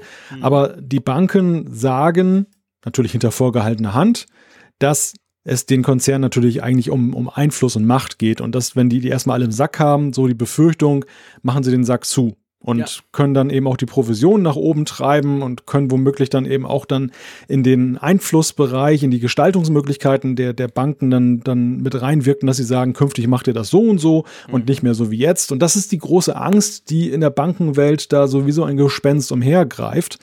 Und ja, das ist hier sieht man eben, dass sie aber immerhin sich ja doch durchaus mit der Technologie auseinandersetzen und sie in Betracht ziehen. Also so ganz fest im Sattel mit ihren eigenen Apps scheinen sie dann doch nicht zu, zu sitzen. Das finde ich äh, zumindest aus Verbrauchersicht eine interessante Geschichte. Ja klar, weil das große Problem ist halt letztendlich, wenn jede jede Bank, jede Bankengruppe ihre eigene App hat, dann, dann wird das prinzipiell vielleicht für den einen oder anderen Kunden passen, aber grundsätzlich wirst du damit natürlich Mobile Payment niemals zum Durchbruch verhelfen, weil es einfach viel zu kompliziert ist. Ja. Und klar, ich meine, man muss fair sein, auch jetzt weltweit gesprochen, wenn man die ganz großen anguckt, ist ja auch noch nicht klar, wer gewinnt. Wir haben Apple Pay, wir haben Google Pay, wir haben Samsung Pay, wir haben noch ein paar andere große, also auch da ist natürlich Konkurrenz. Es ist nicht so, dass es da nur ein System gäbe. Aber es ist schon so, also ich sehe das bei uns in der Schweiz. Bei uns haben ja zuerst die Banken selber Geschichten gemacht, konkurrierende dann noch untereinander. Dann kam Apple, dann haben alle gemerkt, oh oh, die überholen uns links. Und dann haben sie sich quasi, quasi zusammengerauft und haben eine Lösung, die heißt Twint gemacht. Die funktioniert so einigermaßen, ist zwar von technischen Problemen immer wieder geplagt auch, aber immerhin sind mal 50 Institute zusammen, haben sich zusammengerauft. Ja, aber letztendlich auch da, ich meine, das ist toll, vielleicht hm. eventuell in der Schweiz, aber spätestens bei dir oder in Frankfurt hätte ich es wieder nicht mehr brauchen können. Also für mich eigentlich uninteressant. Ich will eine globale Lösung. Ja, das, es gibt ja bei diesen ganzen Payment-Geschichten zwei Handlungsfelder im mobilen Bereich. Der, das eine Feld ist dieses, ich mache eine Überweisung, so eine Art Überweisung wie PayPal. Ich will dann mhm. zum Beispiel dem Jean-Claude jetzt mal 10 Euro ja. oder 10 Franken überweisen. Und wie mache ich das? Und da ist es so, da greift das Messenger-Phänomen um sich, das nämlich das voraussetzt, dass meine Freunde eben auch den gleichen Messenger genau. nutzen, also sprich die gleiche Transaktions-App.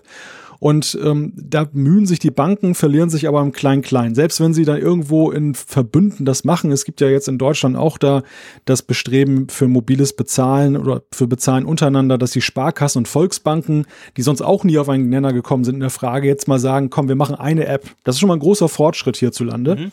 Mhm. Aber trotzdem ist es ja immer noch so, es gibt ja unzählige Menschen, die ja bei Internetbanken sind, die bei großen Banken dann Kunde sind und so weiter und so fort. Also der, der Nutzerkreis ist immer noch, glaube ich, viel zu klein für viele Szenarien, damit eine App wirklich gesellschaftsfähig wird. Ja. Das ist das eine Feld. Ja. Und das andere Feld ist diese Bezahlerei an Tankstellen, Supermärkten und so weiter statt Kartenzahlung. Und da ist es ja so, da sind wiederum die Hersteller von den Mobilgeräten das Hemmnis, zumindest vor allem Apple, weil sie eben nicht freien Zugang gewährleisten zu den NFC-Technologien. Du hast zwar ein iPhone, mit dem du per NFC bezahlen kannst, nicht anders macht Apple Pay das ja auch, aber sie unterbinden oder gewähren halt keinen Zugang jetzt dann Banken, dass die zum Beispiel sagen könnten, ich kann die Kreditkarte, die vorhandene eben auch dann auf NFC-Basis ins Smartphone integrieren. Das wäre ja alles möglich. Ja. Rein technisch jetzt von ja, der genau. Hardware. Und das ist so, also es, es findet so ein Stück weit ein, ein gegenseitiger Verhinderungswettbewerb dann statt. Leider Gottes so ja auf dem Rücken der Kunden. Ja, definitiv, weil für die ist es quasi komplizierter, wenn sie sich mal entscheiden und wenn sie mal wollen, äh, quasi Mobile Pay machen, weil sie halt eben verschiedene untereinander unkompatible Systeme und weißt du, das Krasse ist ja, das ist ja nur die eine Seite. Letztendlich die andere Seite sind ja die ganzen Geschäfte, die das ja zuerst mal zulassen müssen, die das überhaupt zuerst mal möglich machen müssen. Und für die ist natürlich auch nicht einfacher, wenn du verschiedenste Systeme hast, als wenn du, sagen wir mal, ein bisschen weniger Systeme hättest. Bei uns ist es so, da kannst du eben mit Twin zahlen, aber nicht mit Apple Pay. Da kannst du mit Apple Pay und Samsung Pay zahlen, aber nicht mit Twin und so weiter. Also das ist, das ist halt im Moment wirklich noch schwierig und jeder versucht da so ein bisschen seinen Claim abzustecken. Und ich bin auch nicht ganz sicher, wohin es geht, beziehungsweise ich bin ziemlich sicher, dass so wie es im Moment läuft, wirst du damit dem Bargeld quasi nichts von seiner Attraktivität nehmen, weil es einfach noch zu kompliziert ist, das ganze digitale Zeugs. Ja, und ich finde gerade, man kann im Finanzenbereich auch nicht damit argumentieren, was sonst halt für das tägliche Leben gilt, dass sich dann die bessere Technologie durchsetzen wird Nein. einfach. Wir sehen es ja international. Stark reguliert. Richtig, wir sehen es ja international bis heute. Die USA haben kein vernünftiges Überweisungswesen, was wir in Europa schon seit Jahrzehnten haben. Mhm. Und genauso war es ja hier auch bis vor kurzem und mit Blick auf einige Länder ist es bis heute so, dass es eine Riesenhürde ist, eine Auslandsüberweisung zu ja. machen. Also auch das war ja bis vor ein paar Jahren, als bevor diese IBAN-Nummern eingeführt wurden, war es ja ein absoluter Staatsakt. Und ja, ich mhm. glaube, selbst heute ist das noch mit Gebühren und Problemen teilweise behaftet. Also das, das ist so in der Bankenwelt, da gelten andere Gesetzmäßigkeiten und da ist nicht automatisch gesagt, nur weil wir jetzt finden, dass das technologisch eigentlich alternativlos ist, dass sich das dann auch durchsetzen wird, sondern da kann es auch durchaus sein, dass die veraltete oder nicht optimale Technologie dann erstmal sich festbeißt. Ja, ja, genau. Also das denke ich auch. Also ich denke nicht, dass, dass die technologischen Möglichkeiten in dem Bereich irgendwas wegschwemmen, äh, wie, wie das beim Handy war oder bei anderen Dingen, sondern dafür ist eben der Markt zu stark reguliert. dafür können die Player sich zu lange auch wehren. Was dann später mal ist, das werden wir sehen. Aber im Moment ist das alles noch so ein bisschen undurchsichtig. Also von dem her langer Rede, kurzer Sinn, Apple Pay kommt immer noch nicht nach Deutschland. Punkt. Genau, kurz gefasst. Kurz gefasst, genau. Was aber nach Deutschland kommt, und zum Glück nicht nur nach Deutschland, sondern auch in die Schweiz, eigentlich überall, ist unsere Funkgeräte-App auf Android, oder? Genau, die ist ja seit Sonnabend äh, 18 Uhr freigeschaltet im Google Play Store und ist auch schon ja. Ah, weißt du was? Jetzt muss ich mal ganz kurz dazwischen grätschen, weil das wieder so eine schöne schweizerisch-deutsche Geschichte. Wir haben das ja auch besprochen in Frankfurt, dass es ja durchaus Dinge gibt, die uns unterscheiden. Sonnabend. Ich meine, ich weiß, was das ist, ich habe das auch schon gehört, aber erklär mir mal, warum das so heißt. Geht die Sonne nur dann am Abend unter oder warum sagt ihr nicht einfach Sonntag? Ja, das ist ja auch regional ähm, ja, durchaus weiß. unterschiedlich und das ist meines Wissens die Bezeichnung für den Abend vor Sonntag. Ah, natürlich, siehst du, ich, ich als Schweizer bin schon wieder voll reingeknallt. Das ist eben nicht der Sonntag, sondern es ist der, also der, der Abend vor dem Sonntag, also der Samstag mhm. in dem Fall. Genau. Ja, siehst du, komplizierte Sache. Egal, ich habe dich unterbrochen, du hast es schön gesagt. Also am Samstag ging unsere Android-Funkgeräte-App live. Genau, also nochmal für Schweizer am Samstagabend um 18 Uhr. Das war übrigens auch ein Thema in Frankfurt. Ich, also ich, ich schweife hier ab, aber schön, du bist dabei. Das ist für mich so seit, seit Samstag ein geflügeltes Wort oder geflügelter Satz. Ja, da sage ich jetzt nichts zu, weil wahrscheinlich ist es ja gar nicht so, dass das Schweizer sagen, sondern dass einfach nur ich das sage. Aber man hat natürlich dann in Frankfurt, haben mich ganz viele auf solche Geschichten angesprochen und dann gesagt, das ist so lustig bei euch Schweizern und ich bin nicht bei allen sicher, ob das nicht einfach ich bin. Ob das wirklich wir Schweizer, viele, viele Dinge, klar, wir Schweizer sagen gewisse Dinge ein bisschen anders. Aber gerade das Beispiel, da bin ich mir nicht so ganz sicher. Aber egal, komm jetzt egal, mal Funkgerät-App. Genau, Funk Funkgerät für Android ist schon reichlich runtergeladen worden, was sehr erfreulich ist. Ramon Beckmann und die Core Pilots haben ja bekanntermaßen diese Android-Variante von Funkgerät entwickelt, die alles kann, was die iOS-App auch kann und die auch in Zukunft entsprechend weiterentwickelt werden soll. Das äh, kann ich auch als positive Kunde von Ramon dann weitergeben. Und damit sind wir eigentlich gleich beim nächsten Punkt. Wenn man nämlich dann Funkgerät weiterentwickeln möchte, dann braucht man natürlich auch gute Tester und die haben wir ja bei iOS schon versammelt. Aber wir, die können wir jetzt auch gebrauchen eben für die Android-Variante der Apfelfunk-App. Und ja, falls ihr Interesse habt, dann meldet euch einfach mal. Der Ramon braucht dann irgendwie eine Gmail-Adresse, um dann das entsprechend freizuschalten. Das Ganze wird nämlich über den Play Store geregelt. Also was Testflight ist bei iOS, das ist der Play Store bei Google. Und mhm. ja, dann äh, kann man entsprechend dann fleißig mittesten, Feedback geben und wir freuen uns natürlich dann entsprechend, wenn wir da ein optimales Ergebnis erzielen. Einfach mal per E-Mail melden, falls Interesse besteht. Genau, das ist extrem cool. Wir leiten das dann weiter. Das ist wirklich super. Mir gefällt die App auch sehr gut, weil sie wirklich einerseits den ich sag mal, die DNA vom Apfelfunk, wie wir sie ja in die Funkgeräte-App äh, gegossen haben unter iOS, die nimmt sie wunderbar mit. Gleichzeitig ist es eben ganz klar eine Android-App, nicht eine iOS-App auf Android, die, die, die ein eingefleischter Android-Nutzer dann merkwürdig findet, weil er gewisse Bedienelemente etc. und auch Bedienung ganz generell ja anders funktionieren unter Android. Also ich finde es wirklich ganz eine klasse Sache. Großartig. Wir haben ja am, am Event äh, in Frankfurt da auch ausführlich drüber gesprochen. Am Sonnabend. ähm, gut, du, ich glaube, wir sind schon an der Umfrage der Woche dran. Und zwar ja der, die wir letzte Woche gestellt haben. Wir haben ja dann in Frankfurt noch ein kleines Voting gemacht. Ihr könnt das im Video sehen, wenn ihr wollt, wo wir einfach die Leute mal gewisse Fragen äh, beantworten haben lassen und die mussten dann Hand aufhalten. Das war total lustig, dass wir das mal live machen konnten. Aber wir haben natürlich jetzt zwei Apps, mit denen man abstimmen kann. Das ist auch cool. Man kann ja mit der Android-App genauso gut abstimmen, mit der Funkgeräte-App wie mit der iOS-App. Aber ja, was haben wir denn letzte Woche für eine Frage gestellt? Da ging es ja auch um Laden oder eben nicht Laden, gell? Genau, es ging um das kabellose iPhone, was ja dann für viele Zuschriften gesorgt hat und was ja auch durchaus umstritten ist. Und wir haben euch die Frage gestellt, wie findet ihr das? Also wie würdet ihr ein komplett kabelloses iPhone finden? Und da gab es drei Antwortoptionen. Genau, und zwar die, die am meisten angeklickt wurde mit 42 8,8 Prozent oder 873 Leute. Das war, finde ich, gut. Und das genau. ist, ich sag mal, anhand der vielen Mails, die wir bekommen haben, die ja alle gesagt haben, so ein Mist, finde ich blöd, ist das eigentlich recht erstaunlich, dass da doch ziemlich viele geschrieben haben, ja, fände ich gut. Weg mit dem Kabel. Ja, na, das ist, das, das zeigt letzten Endes, dass, ich meine, diejenigen schreiben jetzt zunächst einmal, die das jetzt schlecht finden würden. Mhm. Und das sind immerhin auch 36,6 Prozent, also auch eben nicht wenige. Ja. Aber ähm, das ist ja auch normal, dass man ja meistens zu den Tasten greift, wenn man eben sagt, äh, man befürchtet etwas, eher als wenn man sagt, ich finde etwas schön und lass es mal kommen. Und ähm, die, die Umfrage ist insofern da sehr hilfreich, weil sie ja diese Zuschriften auch in einen Kontext rückt.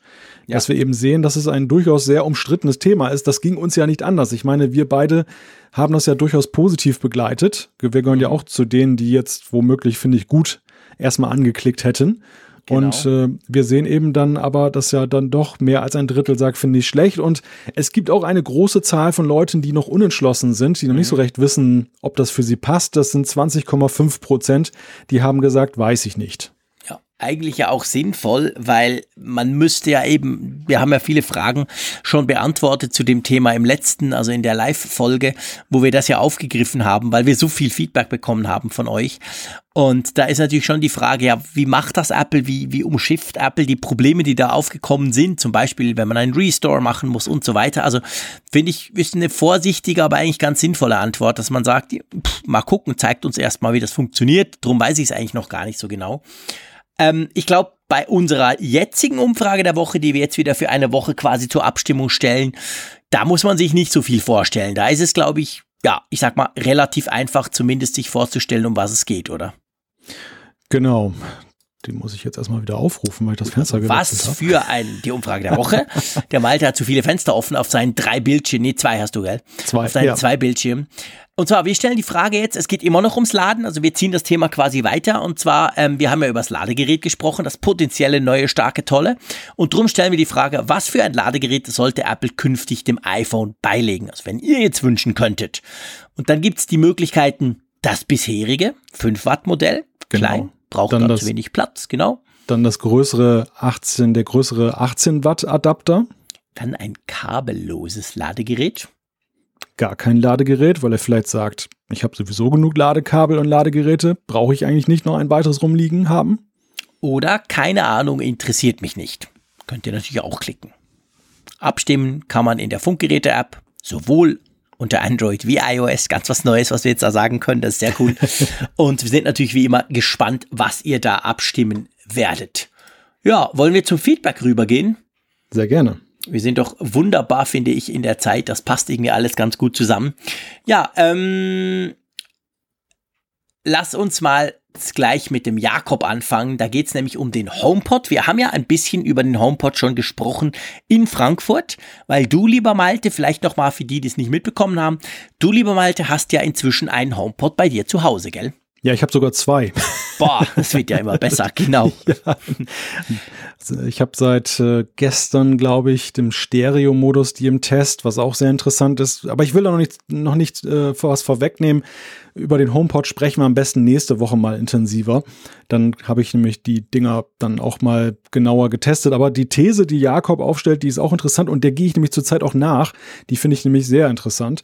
Er schreibt, der Grund, oder einer der Gründe, warum manche schreiben, dass der HomePod zum, zu basslastig ist und andere nicht, ist der HomePod ist in der Tat basslastig, wenn man Apple Music über Siri startet.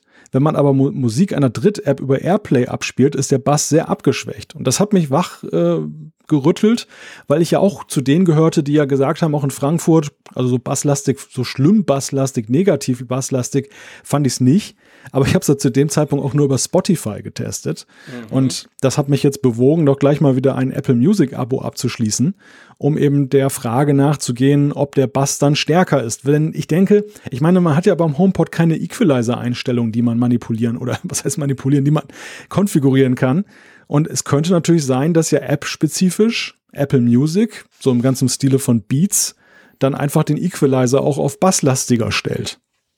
Ja, das könnte natürlich sein. Das ist tatsächlich so.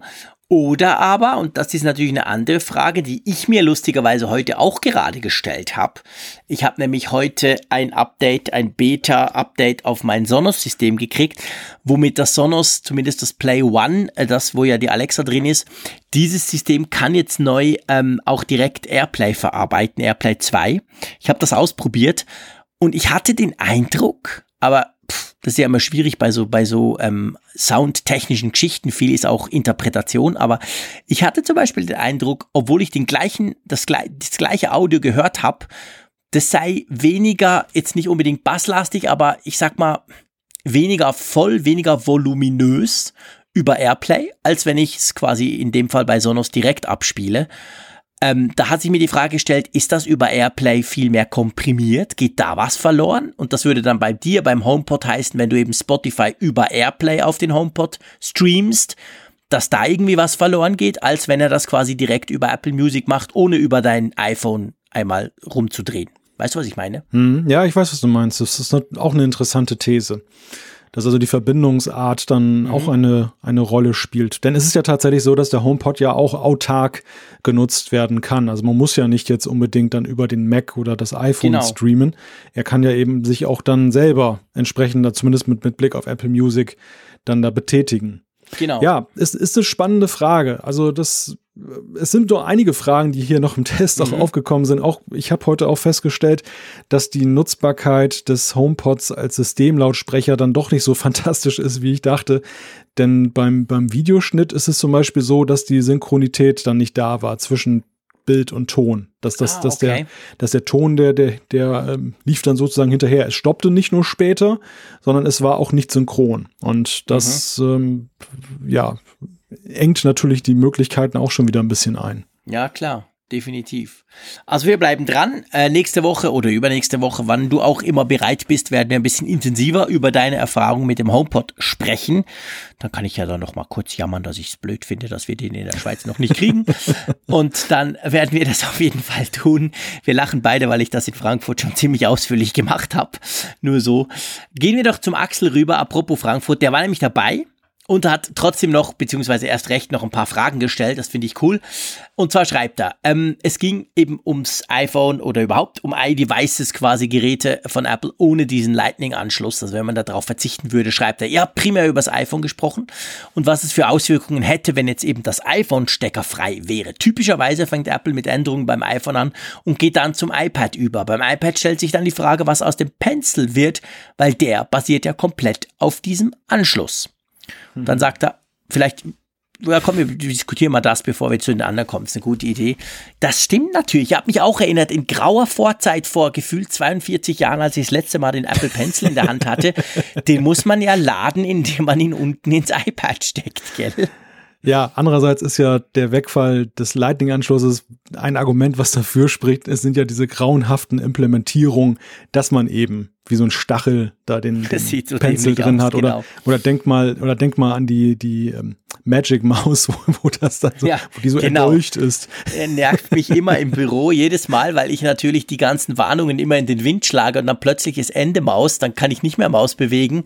Ja, und da muss man das ja zur Seite legen und hat dann halt keine Maus, weil der muss ja zuerst mal geladen werden. Ja, ja genau. Ab, aber ungeachtet der ästhetischen Aspekte, also das, was hier angesprochen wird, ist natürlich ein, ein sehr gutes oder ein, ein sehr gewichtiges Argument, was es zu bedenken gilt, denn es ist ja nicht nur die Frage, was passiert mit dem Pencil, es ist ja auch die Frage generell, wie will man beim iPad mit der Kabellosigkeit umgehen? Will man dann Lightning erhalten fürs iPad?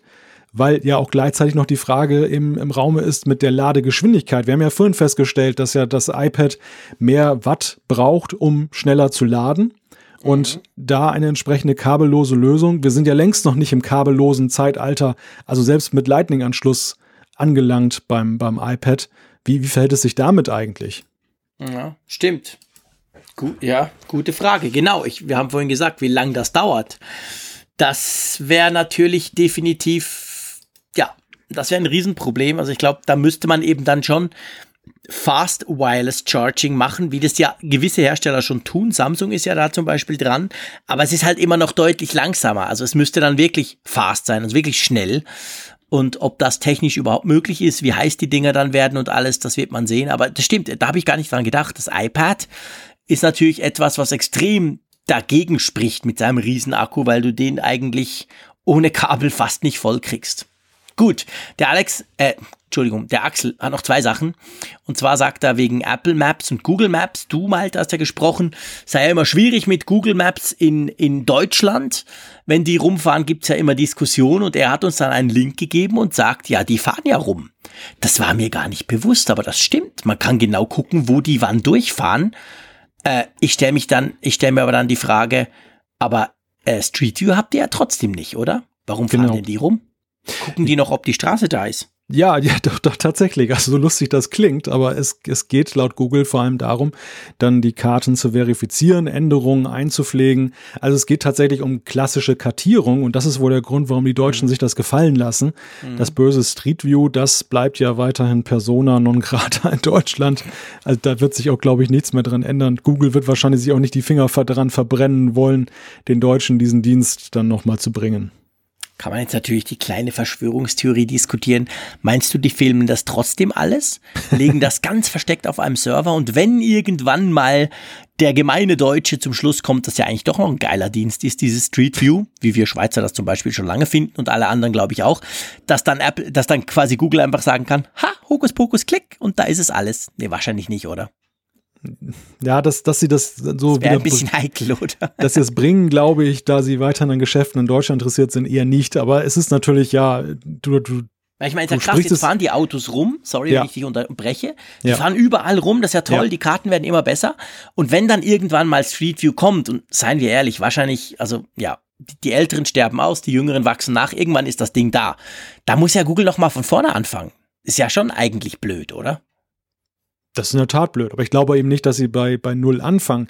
Den Deutschen geht es ja, glaube ich, auch in erster Linie darum, nicht, dass Google das weiß, denn wer macht sich denn ernsthaft vor, dass Google das nicht alles weiß, was hier ist? Auch Satellitenbilder kann man ja nutzen und mhm. andere haben ja auch Kamerafahrzeuge hier schon eingesetzt. Also da, man darf davon ausgehen, dass entsprechende Filmdaten sei es von oben oder sei es von unten, sei es aus Flugzeugen, sei es sonst wie, existieren.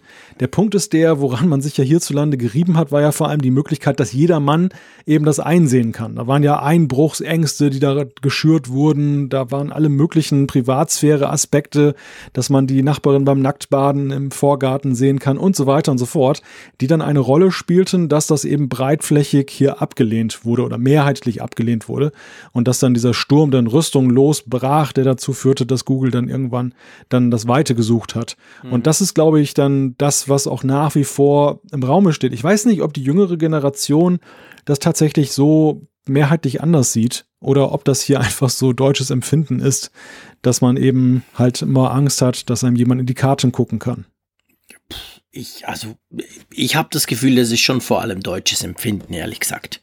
Ja, du hast es ja auch bei anderen Aspekten, also entschuldige, wenn ich da nochmal mhm. reingrätsche, aber du hast es ja auch jetzt zum Beispiel, nur um ein Beispiel zu greifen, bei der Transparenz der Gehälter. Du hast es ja in mhm. skandinavischen Ländern ist es ja üblich, dass man eben dann durchaus weiß, was der andere verdient und dass genau. da sogar ja entsprechende Karten existieren, wo man das ersehen kann. Mhm. Und äh, hierzulande ist das ja nach wie vor auch so ein absolutes Tabuthema mhm. und äh, man redet da auch nicht drüber und deshalb ist es eben auch, glaube ich, schon irgendwo so eine so eine Mentalität der Menschen, die da eine große Rolle spielt. Ja, ja, das stimmt natürlich schon. Das ist das ist sicher auch ein Punkt. Ähm, da hast du recht. Ja, bleibt mal abzuwarten, mal gucken, wo es hinführt. Ich eben, ich, ich kann das, ich, ich wundere mich immer wieder, weil, weil es ist ja durchaus praktisch und ich bin ziemlich sicher, dass ich sag's jetzt noch mal so ganz blöd, der gemeine Deutsche, dass der wahrscheinlich, wenn er bevor er in die Ferien fährt, wahrscheinlich schon per Street View noch guckt, wo sein Ferienhäuschen liegt, weil es ist ja praktisch, aber umgekehrt möchte man es dann nicht, dass der quasi der, der Fremde von außen in, in meinen Garten gucken kann. Das ist so ein bisschen merkwürdig, aber okay. Ähm, und dann, der Axel hat noch einen ganz kleinen, ähm, eine kleine Spitze zu mir. Und zwar schreibt er, bei der Gelegenheit, Jean-Claude, ich verstehe nicht, was du gegen St. Gallen hast. Ich mag die Stadt. Ich habe, glaube ich, in Frankfurt mal wieder einen Spruch Richtung St. Gallen gemacht. Mache ich immer ganz gern. Für mich, Berner, ist St. Gallen tiefe Sibirien, ganz weit weg im dunklen Osten, ohne Infrastruktur und immer mit schlechtem Wetter. Das stimmt natürlich überhaupt nicht, aber das mache ich halt immer so. Und der Axel hat das gleich bemerkt. Und ihm gefällt St. Gallen. Coole Sache ja, mir gefällt es grundsätzlich auch, aber ich finde es cool, darüber zu lästern. Ich lästere auch über Sachen, die mir gefallen. Von dem her wird das wahrscheinlich so bleiben. Ja, du, wenn ich so auf die Uhr gucke, was denkst du? Genug Gift und Galle. genug Gift, genug gelästert, genau. Und ähm, trotzdem muss ich sagen, es fühlt sich gut an.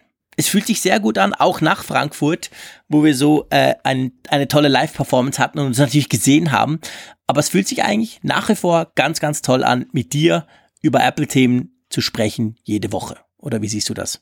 Ja, absolut genauso. Es ist halt ein Stück zu Hause, das eben jede Woche ja, genau. zu machen und das, das gehört dazu. Es ist wirklich Tradition. Ein Stück zu Hause, das ist sehr schön und das ist gleichzeitig auch das Stichwort, einen kleinen Teaser abzubringen, nämlich nächste Woche gibt es natürlich am Mittwoch ganz normal den Apfelfunk, live und direkt, das ist was Neues, aber ich werde nicht zu Hause sein. Wir sind beide an der Nordsee. Ha, wir sind beide an der Nordsee, ganz genau, aber nicht zusammen. Also nicht, nicht schon freuen und denken, wow, die zwei, die haben so Freude gefunden an dem Live-Treffen, dass sie sich jetzt jede Woche treffen. Das wäre zwar cool, aber das lässt sich nicht ganz bewerkstelligen. Aber trotzdem, ich bin an der Nordsee in den Ferien und wir haben beschlossen, nicht unsere, also zwar auch Ferienfolgen zu machen. Wir werden sicher das eine oder andere bisschen ferienlastigere Thema drin haben, aber ähm, wir machen das trotzdem live. Wir wollen das mal ausprobieren. In den letzten zwei Jahren haben wir diese Sommerferienfolgen jeweils voraufgezeichnet. Dieses Mal versuchen wir es live, hoffen wir, das Internet in Holland funktioniert, aber ich bin da ganz zuversichtlich. Von dem her gesehen sage ich ganz einfach Tschüss, war super, hat mir riesen Spaß gemacht. Ganz herzlichen Dank auch an euch, liebe Hörerinnen und Hörer. Das ist cool und wie immer Tschüss aus Bern. Ja, Tschüss in die Berge und Tschüss, liebe Hörer, bis zum nächsten Mal.